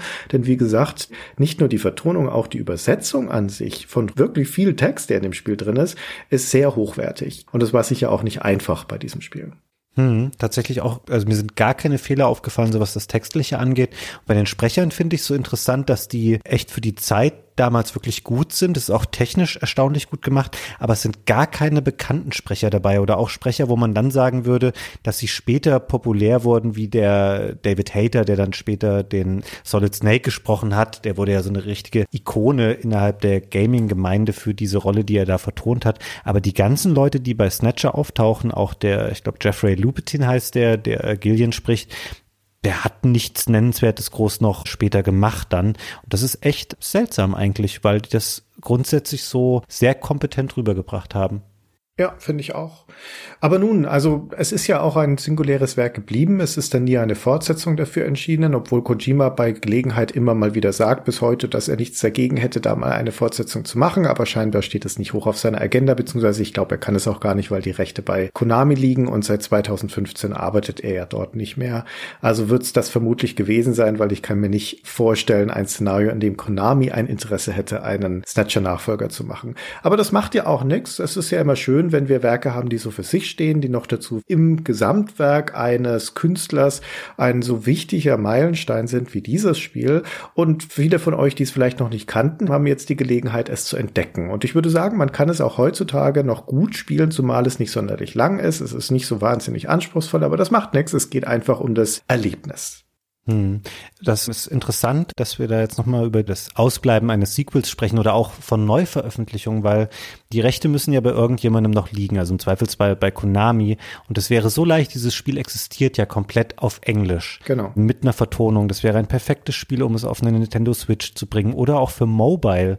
So Sachen wie, weiß ich nicht, die Actionsequenzen, wo du einfach dann tippst auf die Felder, wo du hinschießen willst und so. Das Interface für die Steuerung des eigentlichen Spiels müsstest du wahrscheinlich ein bisschen anpassen. Aber das würde so gut heute noch auf Geräten funktionieren und ich bin mir sicher, es würden Millionen Spieler auf der Welt kaufen, weil das Spiel ansonsten, die Mega-CD-Version, das ist nahezu unmöglich, die für einen nicht dreistelligen Betrag irgendwo zu bekommen, weil davon eben auch sehr wenige Exemplare nur verkauft wurden. Zumal du dann ja auch noch eine passende Konsole dafür brauchst und das ist vermutlich auch nicht günstig, heute noch ein Mega-CD irgendwo herzubekommen, oder? gerade die CD-Konsolen, die sind halt auch sehr anfällig irgendwann in ihren Laufwerken, auch die Discs selber, mhm. deren Haltbarkeit ist endlich. Wir können irgendwann mal, Christian, darüber sprechen in einer eigenen Episode oder in einer Sonderfolge oder so, wie man heute noch alte Konsolenspiele am besten spielt, abseits von Emulatoren auch, weil es natürlich auch ein Thema ist, was mich immer sehr umtreibt. Aber tatsächlich, Snatcher dürfte eins der schwierigeren Spiele sein, das wir bei Super Stay Forever besprochen haben, wenn man es heute nochmal im Original auf der Hardware spielen möchte, was sehr, sehr schade ist. Das ist wirklich sehr schade, ja, und das ist sehr wahr. Also wenn ihr es jetzt erleben wollt, dann führt vermutlich kein Weg daran vorbei, euch einen Emulator zu organisieren. Ich habe Kega Fusion benutzt und das ROM zu organisieren. Damit funktioniert es dann auch wunderbar, aber eine wirklich kommerzielle Lösung, das Spiel zu bekommen, existiert momentan nicht. Schade. Es wäre ein Spiel, was es wert wäre, dass man es nochmal nachholt. Weil auch wenn es jetzt so klingt, als ob wir viel gemeckert hätten, das haben wir auch. Das Spiel hat auch definitiv seine Kritikpunkte. Ich bin froh, das jetzt nochmal oder endlich mal gespielt zu haben und nachvollziehen zu können, woher der Hype und der Kult um dieses Spiel stammt. Das ist absolut gerechtfertigt. Das ist ein, ein bisschen kurioses Spiel, aber man sollte es schon mal gesehen haben, weil es wenig gibt, mit dem man es jetzt direkt tatsächlich vergleichen könnte. Also es ist schon ein sehr besonderes Spiel einfach in seiner Art. Fabian, dem habe ich nichts mehr hinzuzufügen, außer mich dann an dieser Stelle ganz herzlich zu bedanken für das ausführliche Gespräch. Und ich freue mich schon darauf, wenn wir dann das nächste Mal uns einen Titel raussuchen. Ja, ich danke dir, Christian, und auch euch da draußen. Vielen Dank fürs Zuhören. Schreibt doch in die Kommentare oder auf all den Plattformen, wo wir so unterwegs sind, was ihr von Snatcher haltet und ja, was ihr ansonsten gerne nochmal von uns hören würdet. Ansonsten, ja, auch von mir nochmal vielen Dank und bis zum nächsten Mal. An dieser Stelle noch ganz kurz den Hinweis, weil du gerade gesagt hast, was ihr als nächstes von uns hören wollt. Wenn ihr Unterstützer werdet dieses Podcastes auf Patreon, dann gibt es seit kurzem auch die Möglichkeit, über jedes zweite Folgenthema von Superstay Forever abzustimmen. Und die nächste Folge, die erscheinen wird von Superstay Forever, ist auch eine, wo eine Nutzerwahl stattgefunden hat. Das stimmt. Alles klar, dann beenden wir es jetzt aber wirklich. Auf Wiedersehen und bis zum nächsten Mal. Danke, tschüss. Tschüss.